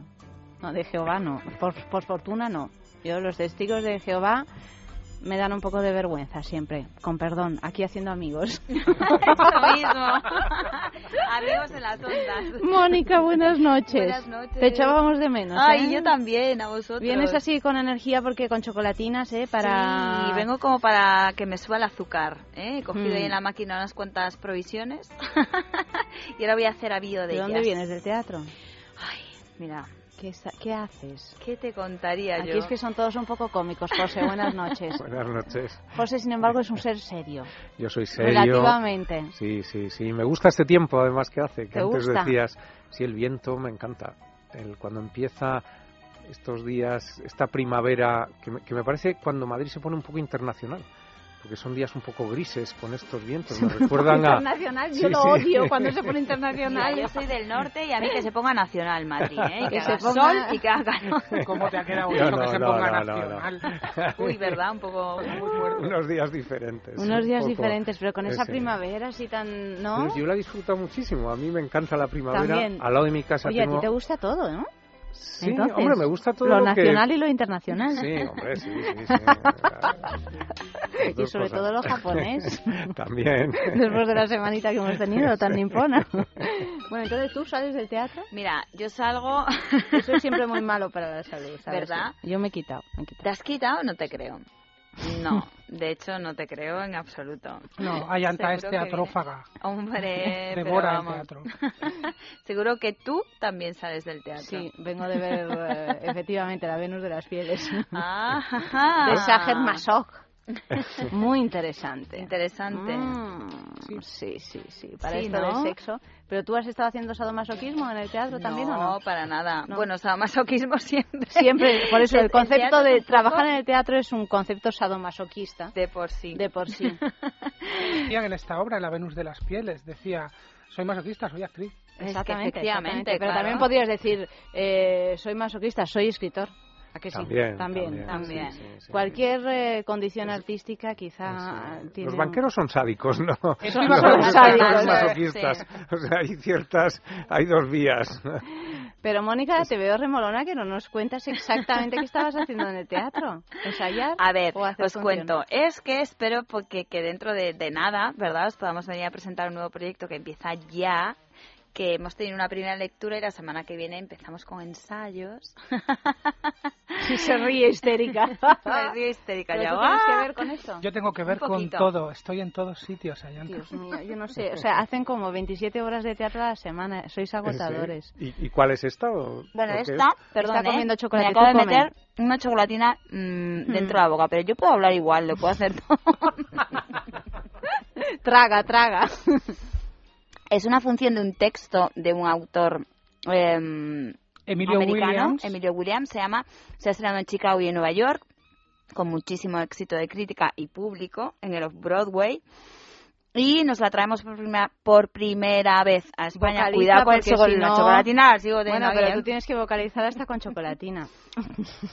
La traemos por primera vez a España, una producción off también, pero con un equipito muy majo y yo creo que va a quedar una ¿Y cosa tú qué preciosa. tienes que ver con eso? Todavía no puedo decirlo. Es una sorpresa. Esto es secreto. ¿Sales? ¿Sales? ¿O- No, no, no estoy como ¿Estás actor en el proyecto. cajas? Estoy entre cajas. De ayudante de dirección, No. de director. De- Trabajaré Ahora vamos a decir. Posiblemente en producción, pero vamos, que. que Bueno, que bueno, formamos dirección de este producción. equipo, Pues de este iremos a verlo, iremos a verlo al Teatro Lara, como siempre, toda la vida yendo al Teatro. Lara, ¿verdad? Pues ahí estaremos, ahí estaremos. Bueno, queridos, vamos allá con la... mm, Uy, con la sextulia, estaba leyendo noticia. la primera noticia. Qué música tan internacional. Hasta lluviosa, diría yo, parisina, gracias, Amalio. Alumnos franceses se ponen falda contra el sexismo. Me parece parte- un planazo esto.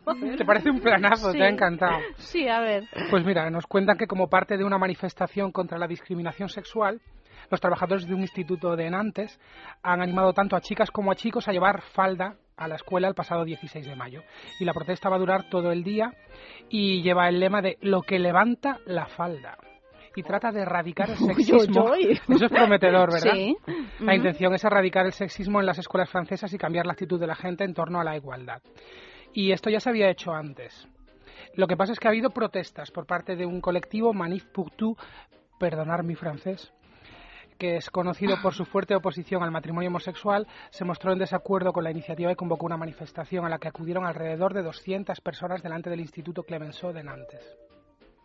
Bueno, pues, eh, pues eh, qué decir, yo hace unos años estaba en el, mira, hablando de teatro precisamente, eh, gastándome el poco dinero que tenía en el Festival de Edimburgo para, Mm, para intentar ver teatro. Lo que pasa es que tenía tan poco dinero que no conseguí ver prácticamente nada más que lo que se hacía por la calle y el off, off, off, ese que casi te, te decían, por favor, ven a ver la obra, ¿no? Eh, porque no estaba dentro del... El Fringe circuito. en Era la otra mirada. ¿verdad? Sí, El efectivamente. Fringe nació en Edimburgo. Bueno, total, que estaba ahí en, en, en Edimburgo y de pronto hay una plaza muy bonita y tal, apareció, bueno, lo recuerdo de hecho como algo completamente sexual, a pesar de la ambigüedad sexual, apareció un hombre guapísimo, mm, así como pelirrojo, bueno, de la zona, ¿no? Como la piel muy blanquita y muy pelirrojo, pero guapo, guapo.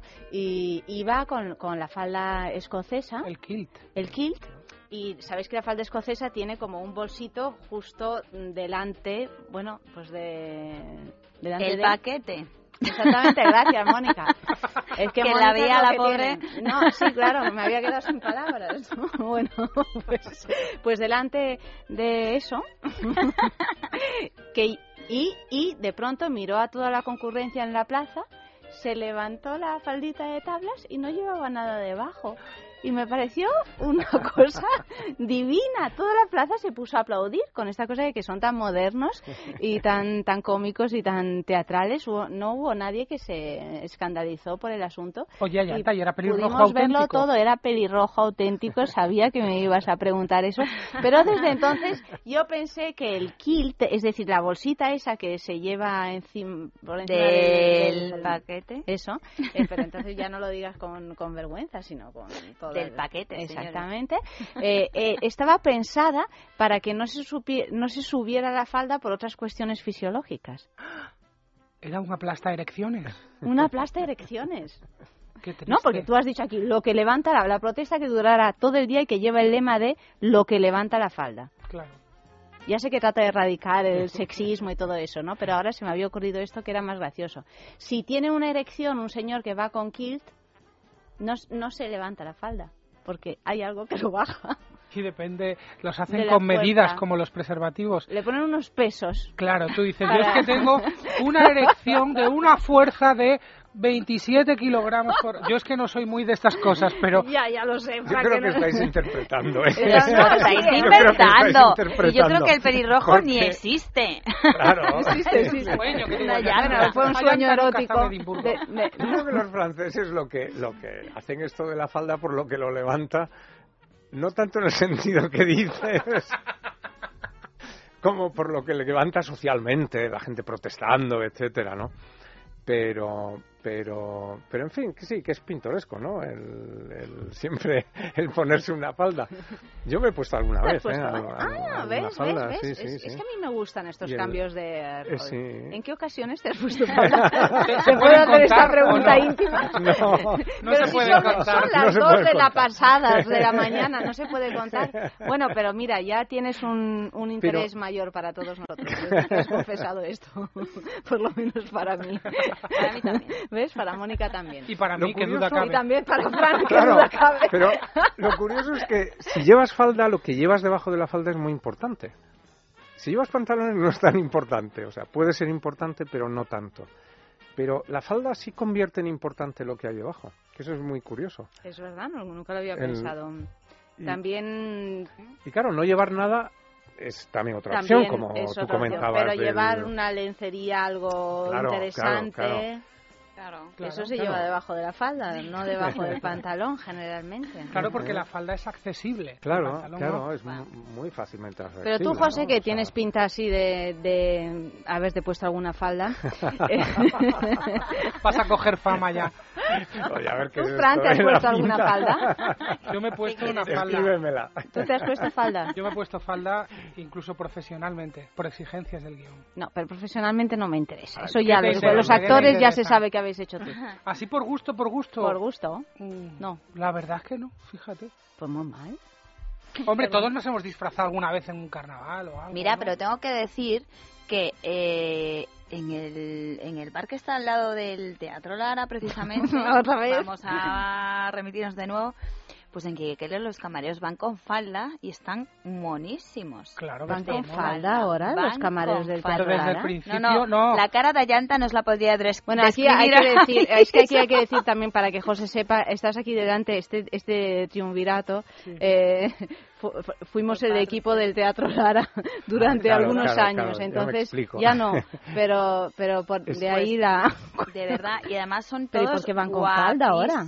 Es como ¿Por el van con falda? Primero que deben hacer casting de modelos y no de camareros, porque no se entiende si no, pues porque es todo tan moderno que van con una falda plisada, tablada por debajo de la rodilla gris, así con un petito, ¿cómo se llama esto? Pues algo así, debe ser un una referencia no sé. a los escoceses.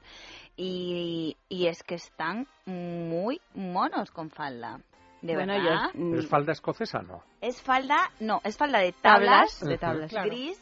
La Sí. versión española de Versión la espa- falda, la versión, es ¿sabes el lo cole, que el diga cole. Miguel Sí, Bosé? sí, La falda pantalón estatal, claro, no sé qué. Pues es una Es- versión de esa falda. Con, un, con un toque masculino, pero falda.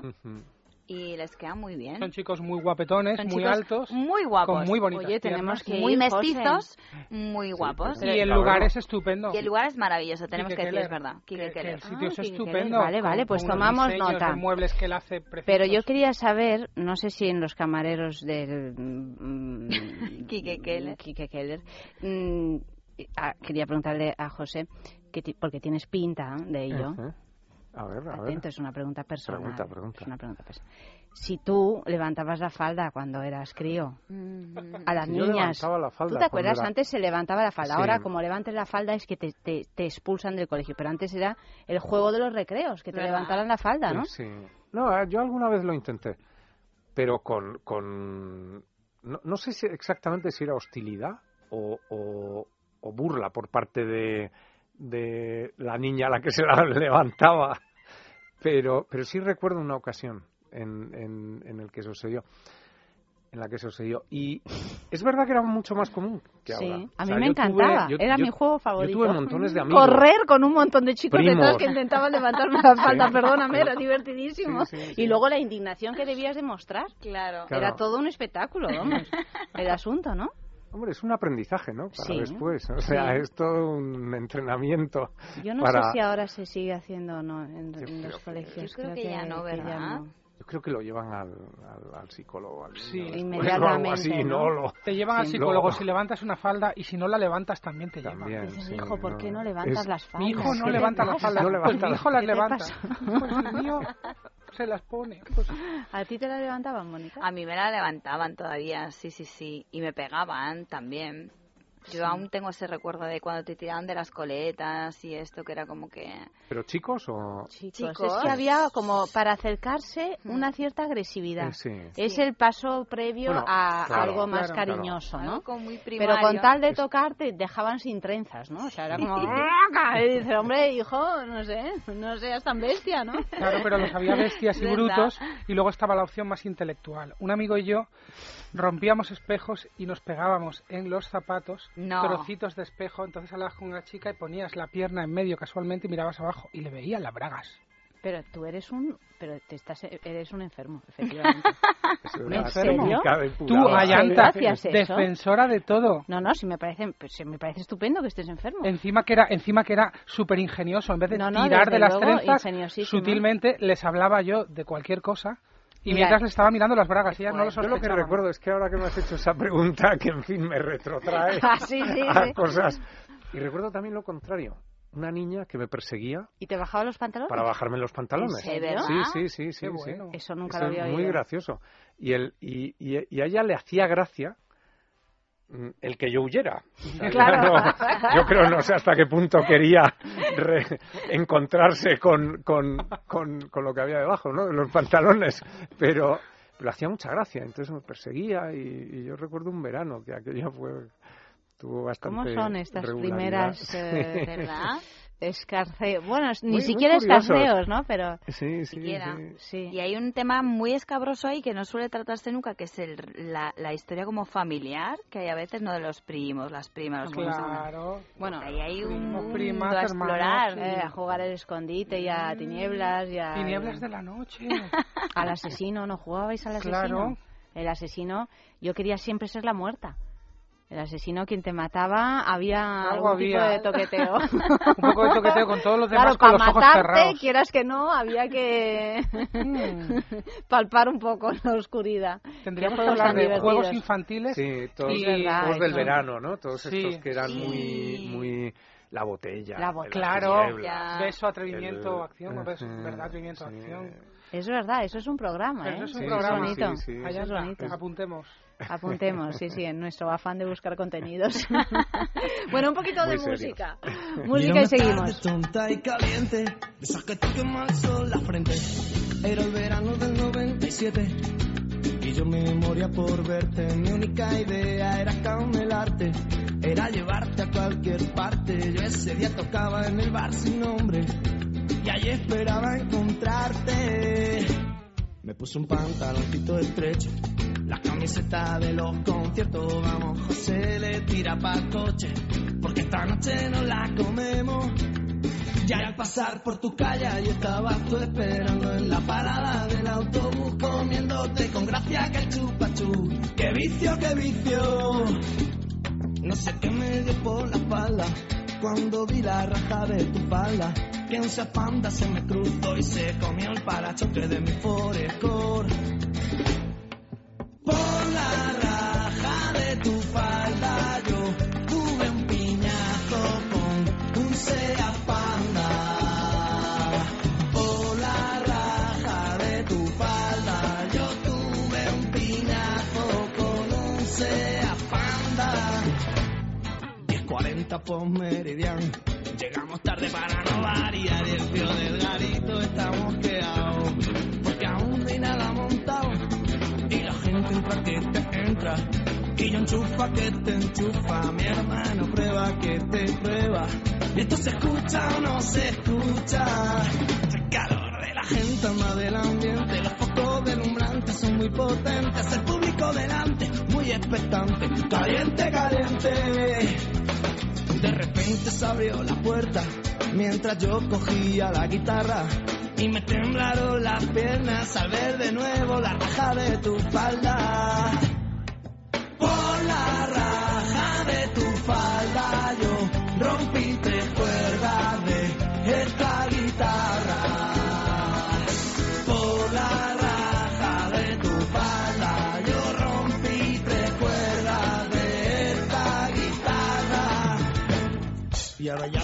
Pasado el tiempo, parece que fuera ayer. Desde que desapareciste del concierto, yo no te he vuelto a ver. Ya no recuerdo tus ojos, ni siquiera tu mirada. Tan solo puedo acordarme de la raja de tu falda. Por la raja de tu falda yo me obsesionado y voy de barra en barra.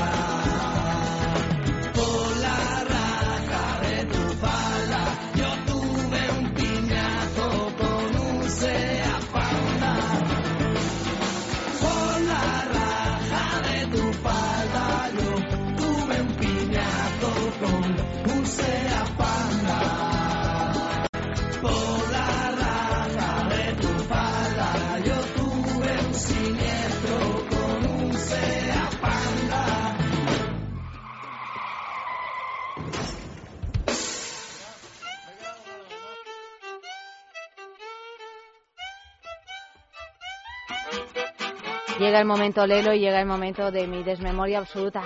No me acordaba cuál era el regalito que teníamos esta semana de Lelo, el Soraya. Tú, qué nombre, qué nombre, más hidratante e íntimo. Sí, y además con mucha historia, ¿no? Mucha historia, sí, sí, Una sí. de las mujeres más guapas, ¿no? Decían, eh, Bueno, más em, deseadas. eh, Ujú. deseadas. Pues eh, casualmente Lelo eh, tiene un juguete erótico que se llama precisamente así, Soraya, y que es un asombroso vibrador de doble acción para explorar.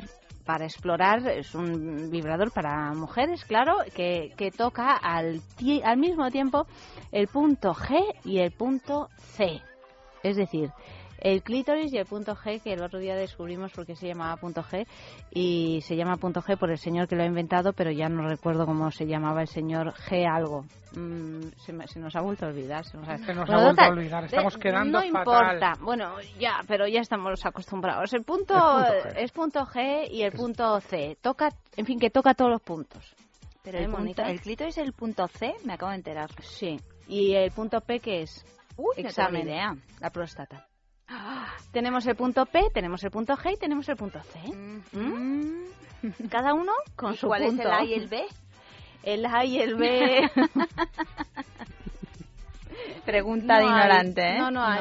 No hay. Pasamos directamente al C. Sí, pasamos directamente al C. Vale. Mm, es Por así. si me faltaba algo, No, ¿eh? no, no, no te falta nada, no te falta nada. Bueno, Vale. total, que, que este cacharrito maravilloso toca todo lo que hay, hay que tocar, por lo menos en esa, en esa zona. Y además es 100% sumergible, que no es salpicable, es decir, se puede hundir en la bañera o en el mar ahora que empieza el calor. O quizá empiece el calor, ¿no? Ahora que deseamos que Son días el internacionales. Esos días internacionales Todavía. que a tanto le gustan a José. Y además cuatro horas de uso continuo, que esto es algo que me lo ponen siempre en el papel de la publicidad del Lelo y digo, hombre, pero cuatro horas es un poco un exceso, ¿no? Cuatro horas con... Pero bueno, el caso es que se puede utilizar varias veces sin tener que volver a, mm, a cargarlo. ¿Cómo podemos conseguir el Sora- Soraya de Lelo? Pues metiéndonos en su página web, www.lelo.com y comprándolo. Esta es una posibilidad que siempre tenéis ahí. La otra es participar en nuestro concurso. Llevo tiempo sin verte, Mónica, y yo sé que tú eres una mujer activa en todos los sentidos, que no paras que- de trabajar, Siempre que puedo. de soñar y de... y de... Lo es, lo es. Plan, plan, plan, punto suspensivo.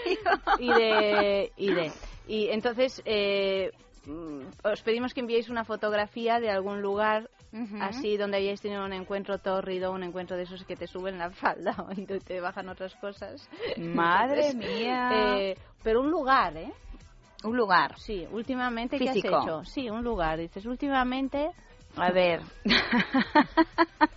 bueno mientras Mónica se lo piensa Piénsatelo, porque te lo voy a sonsacar. Me lo ¿eh? estoy te pensando, creas que ¿eh? te voy a dejar así. Es que cuando hay confianza da asco. Bueno, pues, eh, pues eh, enviad esas fotos a esta dirección. Sexo arroba es radio.fm. Sexo arroba es radio.fm y a pie de foto nos explicáis qué sucedió en aquella ocasión. ¿Qué sucedió, Mónica? Ah, es que además hay que explicarlo. Sí. O sea, explicarlo, yo tampoco quiero yo detalles escabrosos, pero bueno, o sea, claro, esto es radio, entonces la foto no se ve. Yo la foto cuando damos el premio la describo, la cuelgo en Facebook y tal, pero considerando que detesto las redes sociales y todo lo que conlleva alrededor, ok. pues eh, me gusta que me lo expliquen. Bueno. Es más fantasioso el asunto, más literario, más más. No, más, no, no, no más. has tenido nada, ¿eh? Te veo en un momento de Últimamente sequía, estoy ¿eh? un poco muy, muy, muy... ¿Por eso comes chocolate? Mira, Come si yo te chocolates contara mi vida, Trident. realmente acabo de asaltar la máquina esta expendedora Cuando las más mujeres llegar. comen chocolate, y esto es la cosa señal. chunga, ¿eh? ¿Sabes qué pasa? Que es que yo no que no hay hombres. ¿Sabes qué pasa? Que son todos idiotas.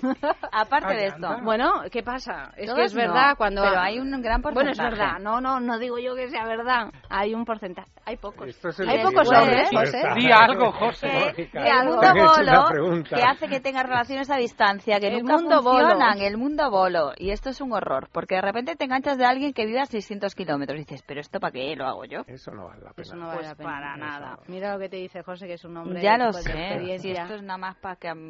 Pa' sufrir. Para sufrir y para... Pues para nada, pues porque al final tienes que irte a comprarte un algo en la tienda Lelo esa. No, pero mira que lo de Lelo lo puedes comprar incluso Igualmente. estando acompañada, ¿eh? Sí, claro. Sí. La pena no tener con quién acompañarlo. Nada, oye, que vamos a poner a decirlo, Mónica, que es una mujer muy guapa, en edad de merecer, inteligente, una actriz espléndida, una productora maravillosa, además eh, mm, prácticamente vive en el Teatro Lara, etcétera. Prácticamente. Eh, está, está buscando un hombre que- Ay, que, estoy que muy- merezca la pena. Muy desconsolada. Hombre y mujer, ¿eh? Me da igual, tengo que decir. O sea, Ah, estoy sí, abierta o sea, a ya, ya, te- ya has posibilidades. abierto el, aba- el abanico. Eso está bien porque tienes muchas más Es posibilidades. que, hija, si no la cosa se pone muy cruda. Pone entonces cruda. no estamos para escoger. Ni descartar por descartar, que dice una amiga mía. Descartar por Descartar descartar, por descartar. nunca. Nunca, nunca. Bueno, vamos a ver, segunda noticia de la noche y no nos ha dicho nada. Bajo el vestido, ¿esto qué es? De América Ferrera, ¿eso qué quiere decir? Eh, Bajo Pues- el vestido de América Ferrera. ¿qué es Continuamos América con los temas de faldas. Un hombre ha conseguido burlar la seguridad del Festival de Cannes cuando este viernes consiguió colarse bajo el vestido de América Ferrera? No sé quién es América Ferrera. Es una actriz, ahora te lo cuento, Ah, adelanta. vale. Impaciente. Sí, soy un ser impaciente. es que hoy me he tirado una hora y media en el dentista y le decía al dentista, y digo, digo, yo soy como, o sea, dese prisa, porque es que me voy a levantar y me voy a ir, porque no tengo paciencia. Me siento como un gato en la lavadora. Hay que tener paciencia. Eh, sí, venga, no hay que ser tan urgente ni tan acelerada. Es verdad. Bajo el vestido de América. Relájate, disfruta. Aquí y ahora. Como decía Clara Lago que hemos estado viendo ahora, roña.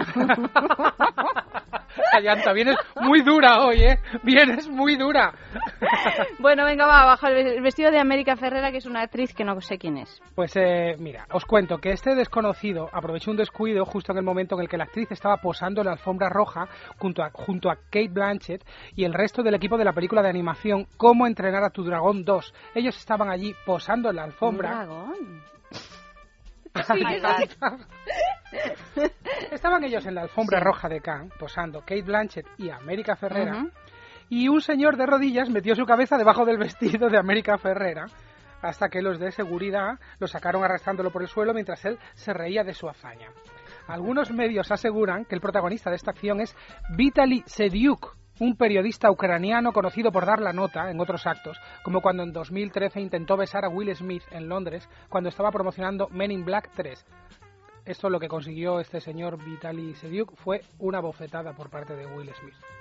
Bueno, una bofetada de Will Smith. No está mal, ¿no? Le besas y después te da una bofetada, casi como Hilda, ¿no? O sea, una cosa así como muy interesante. de- es el inicio de una gran pasión, amistad, ¿no? bueno, América Ferrera no sé quién es, pero si iba al lado de Kate Blanchett, seguro que merecía la pena también. ¿no? Pues habrá que preguntarle a este señor si merecía la pena o no, que estuvo ahí contemplando sus intimidades desde debajo de su falda. otra anécdota a propósito de, de que se te metan debajo de la falda. Es que estoy, esta noche estoy... Será la fiebre esta que me está empezando a dar. Eh, en las fiestas de San Juan en Soria, ¿tú has estado alguna vez con mi padre? No. no. Bueno, pues son unas fiestas absolutamente salvajes, muy nacionales también, Ujú. nada Mucho internacionales.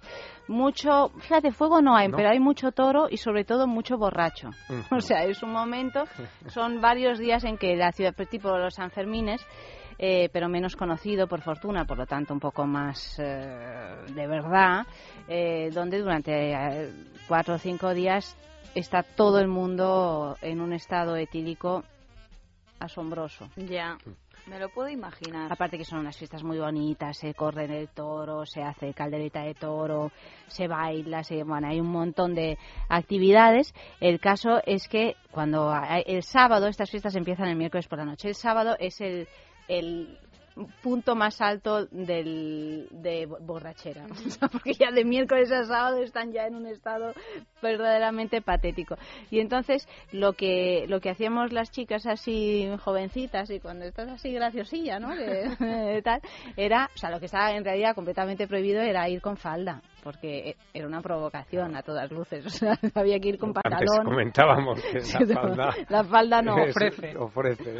Y entonces la cosa era pasearse por el Collao, que es el paseo principal de Soria, con falda y tacones a eso de las 3 o las 4 de la tarde, que es ya el momento de calor, de, del horror y tal y cual.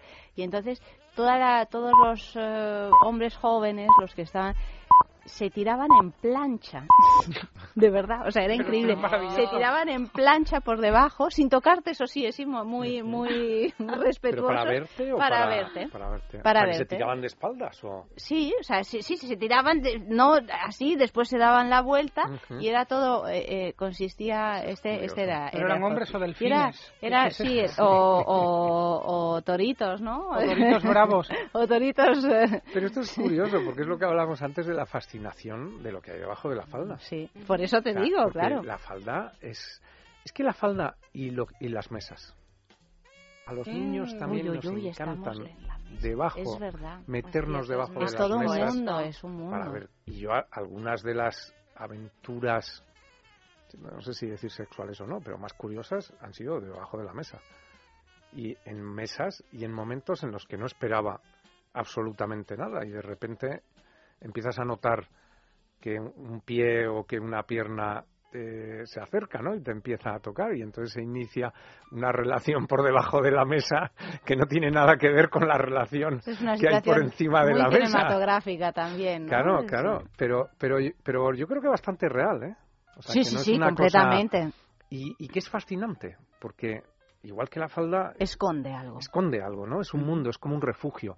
Que esta noticia América Ferrera que comentabais, que es graciosísima, ¿no? Porque él se quiere meter ahí debajo de la falda como, como si fuera un- una especie de polisón, ¿no? De estos antiguos y Esto cupieran no es la primera vez tres- que, que se hace, ¿os acordáis de Rafael Acarrá? Ujú. ¿no? Eh, bueno, pues cuando ella tenía, ha tenido a lo largo, bueno, de los siglos, muchos programas de estos de mucho éxito, ¿no? Eh, y entonces me acuerdo hace al- algunos años, varios años, que invitó Rafael Acarrá para entrevistar a Roberto Benigni, que es este cómico sí, sí. italiano, el que dirigió De toda la vida. La vida es bella, Eh, sí. etcétera, ¿no? Y este es un ser extraordinario, es un bufón, es un Eh, sí, cómico que, que no, no le puedes entrevistar de una manera normal porque sabes que no va a estar sentado, entre otras cosas, ¿no? Escuchándote. Y entonces Benigni en Italia es una especie de dios, ¿no? Entonces le, Rafael Carrà en un plató de estos super hortera de la tele, de Telecinco, de no sé qué, dice, y ahora entrevistamos a Roberto Benigni, aplausos de estos de eh, tal, y entonces se abre el, el telón y aparece Roberto Benigni andando como Grucho Marx, vestido completamente de negro y realmente se lanza, se lanza, estaba Rafaela Carrá vestida con un traje que le llegaba hacia, hacia los pies y se lanza debajo de, de su falda y empieza a revolver la falda con Rafaela Carrá completamente azorada, que no se lo esperaba en absoluto, gritando, quiero ver todo lo negro, quiero ver todo lo negro. ¡Oh, qué sutil! Pero fue descacharrante Vaya, porque rubio platino. el rubio platino era Que es esa totalmente- mujer, claro, completamente impostada siempre, ¿no? Que forma parte de esta cosa así televisiva tal y el otro, o sea, a mí me pareció dentro de la vulgaridad, pero eh, es como es- cuando ya te pasas tanto que ya ni es vulgar, o sea, es una astracanada Eh, sí. muy muy divertida. Qué ¿no? bueno. Quiero ver todo lo negro. Madre mía, qué sutil. Te contaba el otro día, ¿no? La anécdota de Roberto, que de, de una primera película suya de Johnny De Benigni, sí, de- Johnny de. Johnny Palillo, que a mí me, me hizo muchísima gracia, que está un mafioso, que es un mafioso ridículo como él, ¿no? Muy, muy, muy, muy bufón, con, con, tiene un amante y el amante es una mujer italiana típica, exuberante, y, y, y en un momento ella le quiere dejar a él. Entonces él se tira a sus pies llorando, por favor, no me dejes, yo solo he querido una mujer en mi vida, a mi madre y a ti. muy, una cosa muy Ya italiana. Claro, es que es muy italiana y muy española. ¿eh? El- Mediterráneo. Mediterráneo, exacto. Pero la, la obsesión de, ahora que me, eh, me estoy acordando, la obsesión de mirar debajo de la falda de Benigni también está en El Pequeño Diablo, esa otra película que está Estefanía Sandrell, en fin. Bueno, y. Walter Matthau. eh, Walter Matthau hace uno de los personajes y también está todo el rato metiéndose Sí, sí. debajo de la falda de, la, de Nicoleta Braschi, que es la protagonista femenina de la película, ¿no? O sea que es un diablillo que de pronto descubre que existe eso porque lo llama eso. ¿Y eso qué es? ¿Qué es esa maravilla? ¿Qué es? Está así toda la película, ¿no? Pero enséñamelo, ¿qué es? Pero es precioso. Sí, sí. Es muy italiano. Muy nuestro. Divino, sí. Y qué pocas veces llevamos falda ya. Pues ya muy pocas. Sí. Es una cosa que se, ha per- se está perdiendo, se ha perdido ya totalmente. Es verdad. Vamos, no sé si totalmente, pero muchísimo. O sea, salvo colegialas y, y poco más. Bueno, y ahora las estudiantes, que además, este, por, por lo menos estos últimos años, ni siquiera las faldas cortas están de moda. Está de moda el pantaloncito muy corto, ¿no? Y es diferente. Sí, sí, Es sí. diferente. Lo llevan las colegialas, las actrices porno japonesas y los camareros de Kike Keller. Las enfermeras ya no. Las enfermeras, Las enfermeras dejaron de ser mito erótico ya. dejado, si hubo un sí, escándalo no. con las enfermeras que, que no querían que se que ya estaba bien de todo esto de, de ir con zuequitos y tal, que querían su pantalón verde y, ¿Su bota militar? o? y su bueno bota Las militar no, azafatas pero tampoco también abandonaron la, la falda. O sea, es hay que irse a Birmania. Hay que irse a Escocia, a Edimburgo. Para, para ver a los A ver. señores con falda. A esos señores de dos Pelirrojo. metros y medio, pelirrojos. Inolvidable, inolvidable, verdaderamente. Música.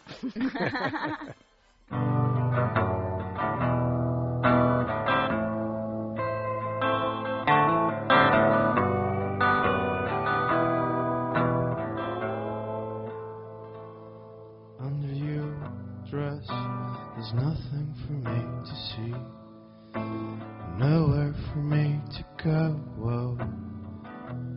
Under your dress, but I tried to fight those fascist hands of yours in the hope that I could score, but no such luck. It makes me wonder if it's fair for me to go on. But I think it's only fair for me to try and hide under your dress.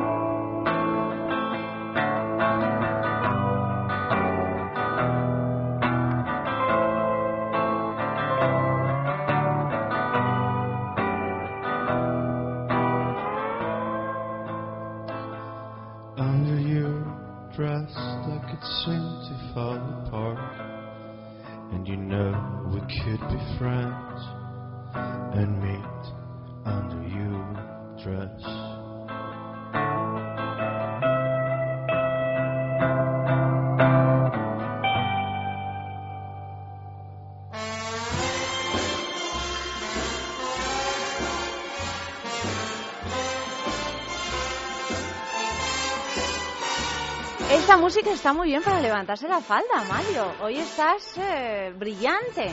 Amalio, que no te había Amalio. saludado todavía. Hola. Tú tienes pinta de haberle levantado la falda mucho. Es que Amalio tiene, es- parece así que no ha roto un plato en su vida y, va- y es una especie de Latin lover, o sea, va por ahí rompiendo los corazones de todas con los ojos esos que tiene, que tiene unos ojos así mm, que nos tienen a todos fascinados, ¿verdad? Es como el niño bueno que luego en realidad no lo es. ¿Eh? Mm. Y eso es atractivo, ¿no? Para Claro, las mujeres. Eso claro. me gusta mucho. Incluso para los hombres. Sí. Otra noticia, beso en la boca para celebrar la Copa de Europa. Tras haber logrado la Copa de Europa League, dos jugadores del Sevilla mostraron su alegría el uno con el otro besándose en la boca. Después de un largo partido que se decidió en los penaltis, el Sevilla levantó su tercer título europeo. La alegría de los jugadores se hizo notar entre lágrimas, abrazos y besos, como el que protagonizaron Rakitic, capitán del equipo andaluz. Rakitic. Pues sí, Rakitic. Muchacho no, no debe ser muy entrado en Debe carne. tener mucha masa muscular. A lo mejor lo estoy pronunciando fatal, que no soy nada futbófilo. Luego le preguntamos a Vicente. Eh, Rakitic, No, capitán del dice equipo Amalio andaluz. que sí se dice Rakitic. Se dice vale. Rakitic, ¿no? Por. Rakitic. Este muchacho, que era el capitán del equipo andaluz, y su compañero Carrizo, Carrico, ¿cómo es, Amalio? Carrizo. Pues eso, se dieron un beso en los morros, ellos. El beso se produjo cuando Rakitic iniciaba la vuelta de honor con la copa en las manos y las imágenes ya han dado la vuelta al mundo. Pero se dieron un beso en los morros porque en el así en el alegrón de haber donde te, te besas y no sabes dónde te besas Es esta o se cosa tan dieron un masculina, beso en los morros porque se quieren No, yo creo que es esta Como- cosa tan masculina de la celebración. como Sara Carbonero Claro. y, y, y Iker No, yo creo que no es el caso. Es el caso de esta cosa de exaltación de la amistad y de ese compañerismo. Pues entonces no tiene ningún interés sí, claro, porque ahí con la si estaba tontería... empezando una, una gran Mira. historia de amor Yo tengo un amigo mío que, que dice que cuando hay partido de fútbol, a las tantas de la madrugada, a él le gustan los tíos muy masculinos, le gustan los tíos o heteros, sea los tíos como tú ah no como yo. Yo, yo soy hetero y no no masculino. no, ¿no? mm, masculino Vale, gracias, Ayanta. Luego, luego hablamos. pues él dice que es el momento ideal para salir a cazar heterosexuales. Cuando están en ese momento, claro, para tan divertida Claro, cuando están en ese momento de celebración absoluta, que tú vas por la calle, ¡eh, Barça, Barça! Un aplauso y un morreo y una cachetada en el culo. Y de ahí vete tú a saber lo que puede suceder. Sí, sí. ¿Tú lo has hecho? ¿Salir a cazar heterosexuales? Yo no cazo heterosexuales, los heterosexuales me, Me cazan, cazan a mí. Sabía que iba a decirlo. Mónica, tú deberías salir a cazar heterosexuales, Yo quizá, lo digo. intento, lo intento. Pero Mónica solo caza gays. Pero solo cazo gays. Tengo cada vez el radar más estropeado. No, estropeado Pero no, es una pero- cosa absolutamente que lo digo muy en serio, ¿eh? ¿Verdad, Fran? Pero no llores. ¿Verdad? Mira, se me Pero saltan no las lágrimas de la emoción no, y todo. no, pero es por que cada cazar uno que me gays. gusta de verdad. Es, es gay. Es gay. Bueno, Ay, pues ay, sí, ¿qué pasa? ¿Qué- Bueno, que no le gusta pues que yo lo a- intento y lo intento y lo intento. Pero deja hacerte la víctima que no te creo nada. Que sé yo que tienes un maromazo del norte que te tiene muy satisfecha. Pero a 600, es A el de los 600 600 O sea, kilómetros. 600 kilómetros, ¿qué hacemos? Le saludamos. Hola. Ina. ¿Cómo, cómo? Hola, Ina, ¿qué? Ina, Ina, se llama. In- Como no lo va Hola, a escuchar Ina. jamás, lo saludamos. Hola, Pienso Ina. mandar el podcast, que lo sepas. No sé, ¿Cómo Pero es con toda la Ina? primera parte también. Es, ¿Es un muy guapo. ¿Sí? Es un rubio de ojos azules, guapísimo. Es y mucho más joven surfero, que yo, que esto es importante ya a estas edades. ¿Pero qué estás diciendo, hombre? Tampoco, Te lo tan- juro. tampoco te pases. ¿eh? Es deportista, surfero, esquiador y todo lo que... futbolero, todo lo que acabe en ero. Pero está muy lejos. Y claro, yo soy actriz y trabajo los fines de semana y eres futbolista y también. Entonces es una relación imposible. ¿Y cuando os veis entonces? Pues nunca, ahí está la cuestión. Ahí es cuando Se entra- encontraron en un bolo en el que, en el que de gira, en el que Pues mira, en coincidieron. cinco meses tres veces. Es una media horrible. Claro, No, hay- no hay manera, Eso. No. no hay manera. Pues nada, mejor un gay casi, ¿no? Pues yo ya te digo, abriendo el abanico, que no estamos para descartar por descartar. ¿Mm? ¿O qué? Pero, bueno, José, ¿qué, qué opinión te merece? Si te merece Esto. algún tipo de opinión. ¿Es Hombre, poco, la verdad es que no, no mucho. ¿Tú has besado a la gente cuando eh, ganó Cuando- la Copa de Europa? Es que a ti Pues no te mira, gusta el a mí fútbol. con el fútbol es difícil que bese a nadie, o sea, el, porque el A mí fútbol me no, me. Si acaso no, me, no me pone. No, me, No te me pone el fútbol, nada, ¿eh? El fútbol no... no Mira, nos falta F muchísimo. esta noche que nos Ya, diría, ya no, lo sé, pero... y estaría tal". encantado después de Sí. que ganara la Liga el Atleti, ¿no? Pero, hombre, a mí me hace cierta gracia, pero es que no, no, no, el, el fútbol no, no me dice nada. En general, el deporte, verlo, es que no... El deporte yo creo que lo haces o ya está. O no haces. No lo O no lo haces, haces, pero normal. sí, no. Por, por ahí va, va la Porque cosa. sufras mucho deporte no haces. Perdona, toca este brazo. Bueno, sí, vale, pero eso porque va puesto. ¿Cómo que va ¿Haces puesto? deporte? No haces deporte, no me lo creo. Yo hago mis deportitos. Ah, bueno, sí. sí. José tampoco hace deporte. Hombre, yo, yo, yo he hecho mucho. He hecho mucho. Últimamente Ya, hago última- menos. En los últimos 20 años hago Yo menos. Todavía hago surf, ¿eh? ¿Haces surf? Sí, soy ¿Ah, longboard, sí. Yo soy tablonero. En realidad es tu novio, Y- el de y- Galicia. es de Bilbao. Eh, pero... el de- el de Pero, Bilbao. pero el tablón es ya para gente mayor, ¿eh? O sea, es otra. Pero a mí me gusta, ¿no? Y me han gustado. Algunos deportes me han gustado mucho. El- los que tienen que ver con el mar o con la montaña, en general, son los que más me han atraído, sí. U- Últimamente poco, porque ahora me hace menos gracia. O sea, hubo un momento que pensé, esto es subir y bajar y subir y bajar y subir y bajar. A mí me ha pasado lo Es mismo ya una cosa un poco que no... Pero que bueno, no. lo sigo practicando y a Sí. veces me gusta, sí. Es de lo que más me gusta. mm. Pero yo muchísimo, ¿eh? De pequeño era un loco total, pero Del total. esquí. Eh, del esquí, de los patines, de, de todo lo que se. O sea, yo era de lo que los franceses llaman la glisse. La glisse me encantaba. Como los chicos del fin que se colaban bajo Sí, la falda sí. de allá. Exactamente, lo mismo. Algo así. Música. Algo flota en el aire como una premonición. Sabes que tu boca es el destino otra religión. Tanto. Dame una señal. Me devora la esfera, no calmes mi sed con el agua del mar. Que lo que no hace bien, solo puede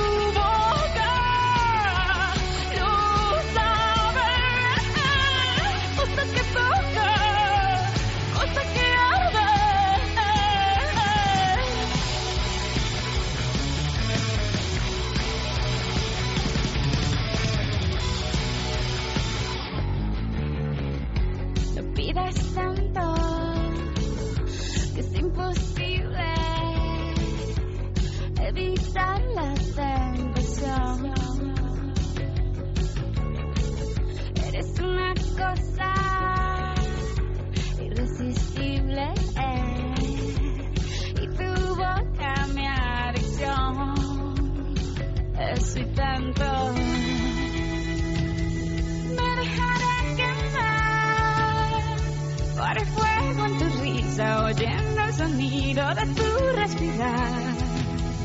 Que lo que no hace bien, solo puede hacer mal.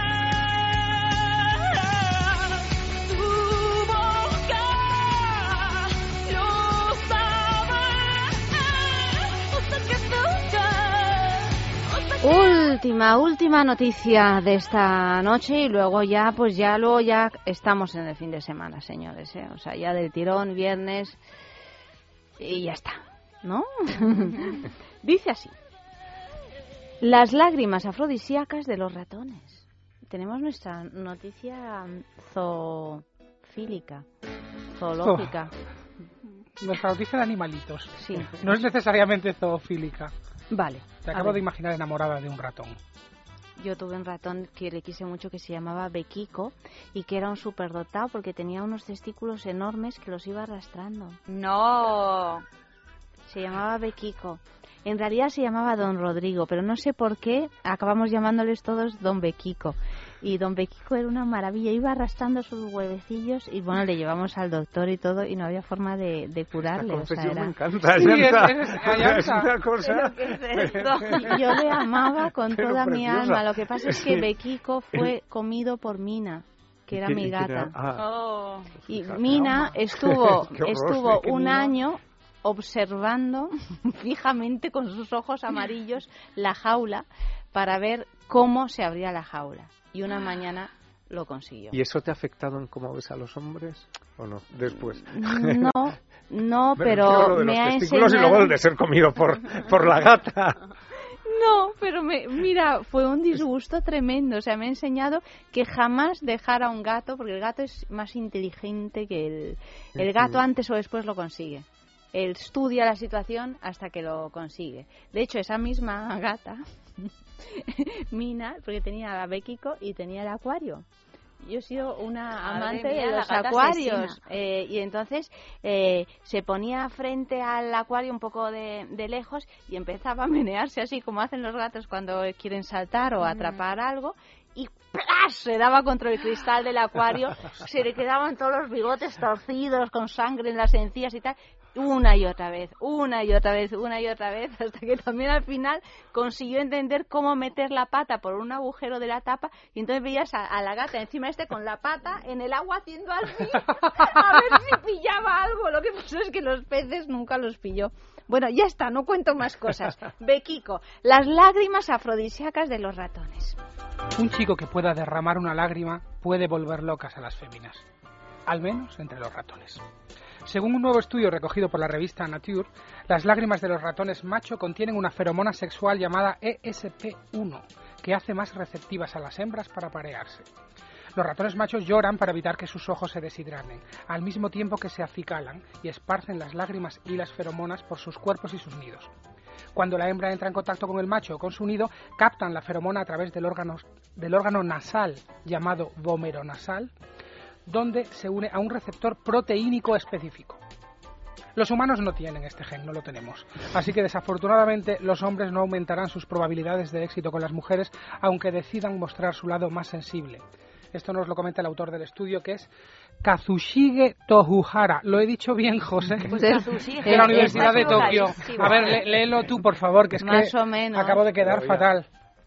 Yo no estoy de acuerdo con este estudio, ¿eh? Yo tampoco. Katsushige Tohara.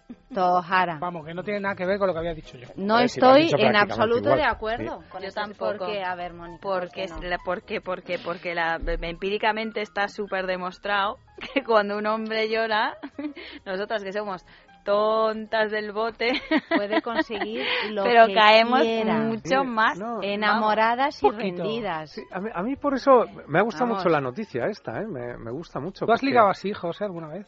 Este como Claro. bueno, este es un hombre Es un golpe bajo que siempre yo me lo funciona. imagino, ¿eh? Es como- Vamos a ver, digamos que a lo mejor he conseguido alguna cosa. Mm, mm. El, el- y, y- y- y entiendo eh, la noticia, en cierta manera, porque el llanto yo creo que es un poco erótico. O sea, es una cosa un poco contradictoria o un No. poco... Pero el llanto, tanto en la mujer ¿eh? como en el hombre, pero el llanto tiene algo atractivo, o sea, un poco raro decirlo, ¿no? Porque te conmueve, porque te lleva a la ternura, porque te lleva a ciertas cosas, a cierta sensualidad. Una Emotiva, intimidad. pero, pero sensualidad, ¿no? Y en intimidad, como dices, ¿no? Y vulnerabilidad Sí, y sí, apertura, sí, y, y apertura. y verdad sin máscara. Sí, sí, sí, bien dicho. O sea, que, el, el- que yo creo que me extraña, ¿no? Que digan que los seres humanos no tenemos ese gen. ¿Verdad? Sí, sí, Porque, sí, es, eh, claro, es raro. Porque lo curioso es que muchísimas feromonas están relacionadas con excreciones. O sea, en los perros las feromonas se van con, con la caca, con el pis, con, con todas estas cosas, ¿no? Nosotros los humanos, si lo pensáis, hemos hecho un tabú de toda esa comunicación. Con nuestras excreciones las tiramos en una, en una cisterna, le damos a un botón y queremos que desaparezca. Sí. O sea que muchos de nuestros mensajes feromónicos que tenemos los mandamos eh, Lejos. lejos de nosotros, ¿no? Queremos, nos duchamos, por ejemplo, mm, con cierta regularidad. Todo el rato. Y, el, el- y con eso eliminamos gran parte de nuestro mensaje también corporal para la gente. Entonces, es un poco curioso, ¿no? O sea, nosotros hemos preferido una, una comunicación más abstracta, más como lejana, más Intelectual. intelectual, exacto. ¿sí? Y, y sin embargo, muchas veces los animales en ese sentido nos dan un poco el camino, ¿no? De cosas que sentimos, pero que a lo mejor no hemos desarrollado. Claro, por eso yo creo que cuando te enamoras de una persona, el olor de esa persona, cuando se habla de la química entre las personas, tendrá que ver con eso. Claro, el olor de, claro. Hablábamos el otro día, creo, también. No, pero el si olor. de hecho venden en, en, en las boutiques eróticas, ahora venden eh, botecitos de feromonas. Se supone que son Que- que esencias son- de feromonas claro. que si te los echas eh, resultas mucho más atractivo sí, o si los echas sí, en, el- en sí. el ambiente. Yo no sé si funciona o no. Lo, lo único que sé es que la noche aquella, Amalio, que nos echaron feromonas a todos en el estudio, salimos de aquí como contentísimos. O sea, Sí. es como Sí. la Claro. sensación como si, no de borracha, pero bueno, si te- como si te hubieras tomado una copita de, o sea, que estás así como A Malio le fue Ya. bien, ¿no? Esa noche. A Malio le fue fenomenal. Antes, pero yo leí sobre esto, un- vamos, vi, porque en realidad fue en la televisión japonesa, un estudio curiosísimo que hicieron con sudor de adolescentes, de, de chicos, de hombres, lo recogieron y en un gran almacén japonés lo echaron en la sección femenina de perfumes eh, por, como por aerosol, o sea, lo pusieron en el ambiente. Bueno, pues el día que lo hicieron, las ventas de perfumes y de productos de belleza Sí. se dispararon. Bueno, esto es como el perfume de Suskin, ¿no? Claro, es, es, el es- mismo- es- es algo parecido. Entonces, el sudor, ese sudor que nosotros vemos como asqueroso y tal así en- comúnmente, pues funcionó como un, un- un activar, dando un poco esa alegría, quizás ese entusiasmo, pero en el fondo a lo mejor son ganas de cazar, como antes comentabais, heterosexuales, ¿no?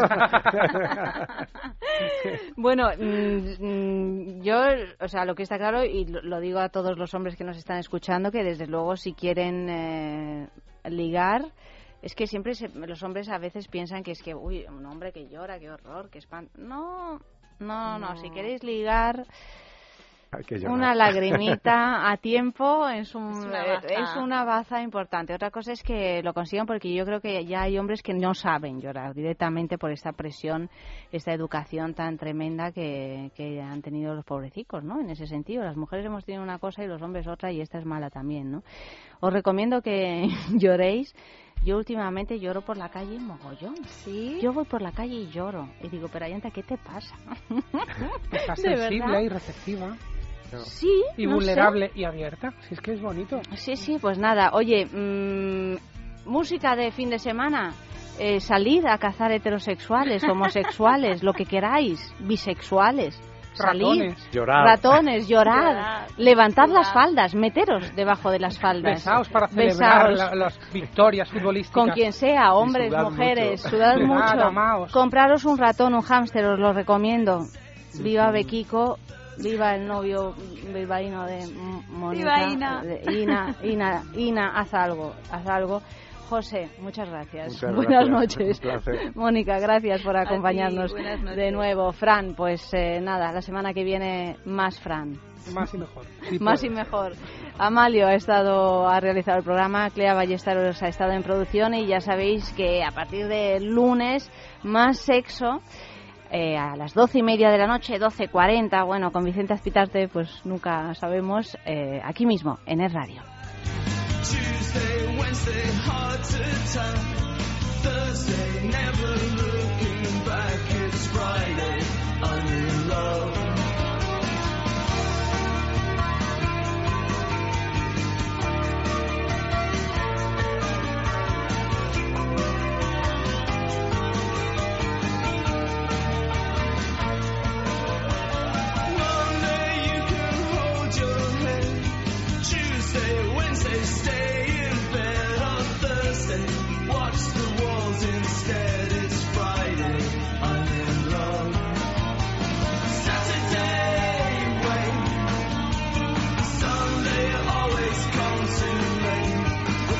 Friday.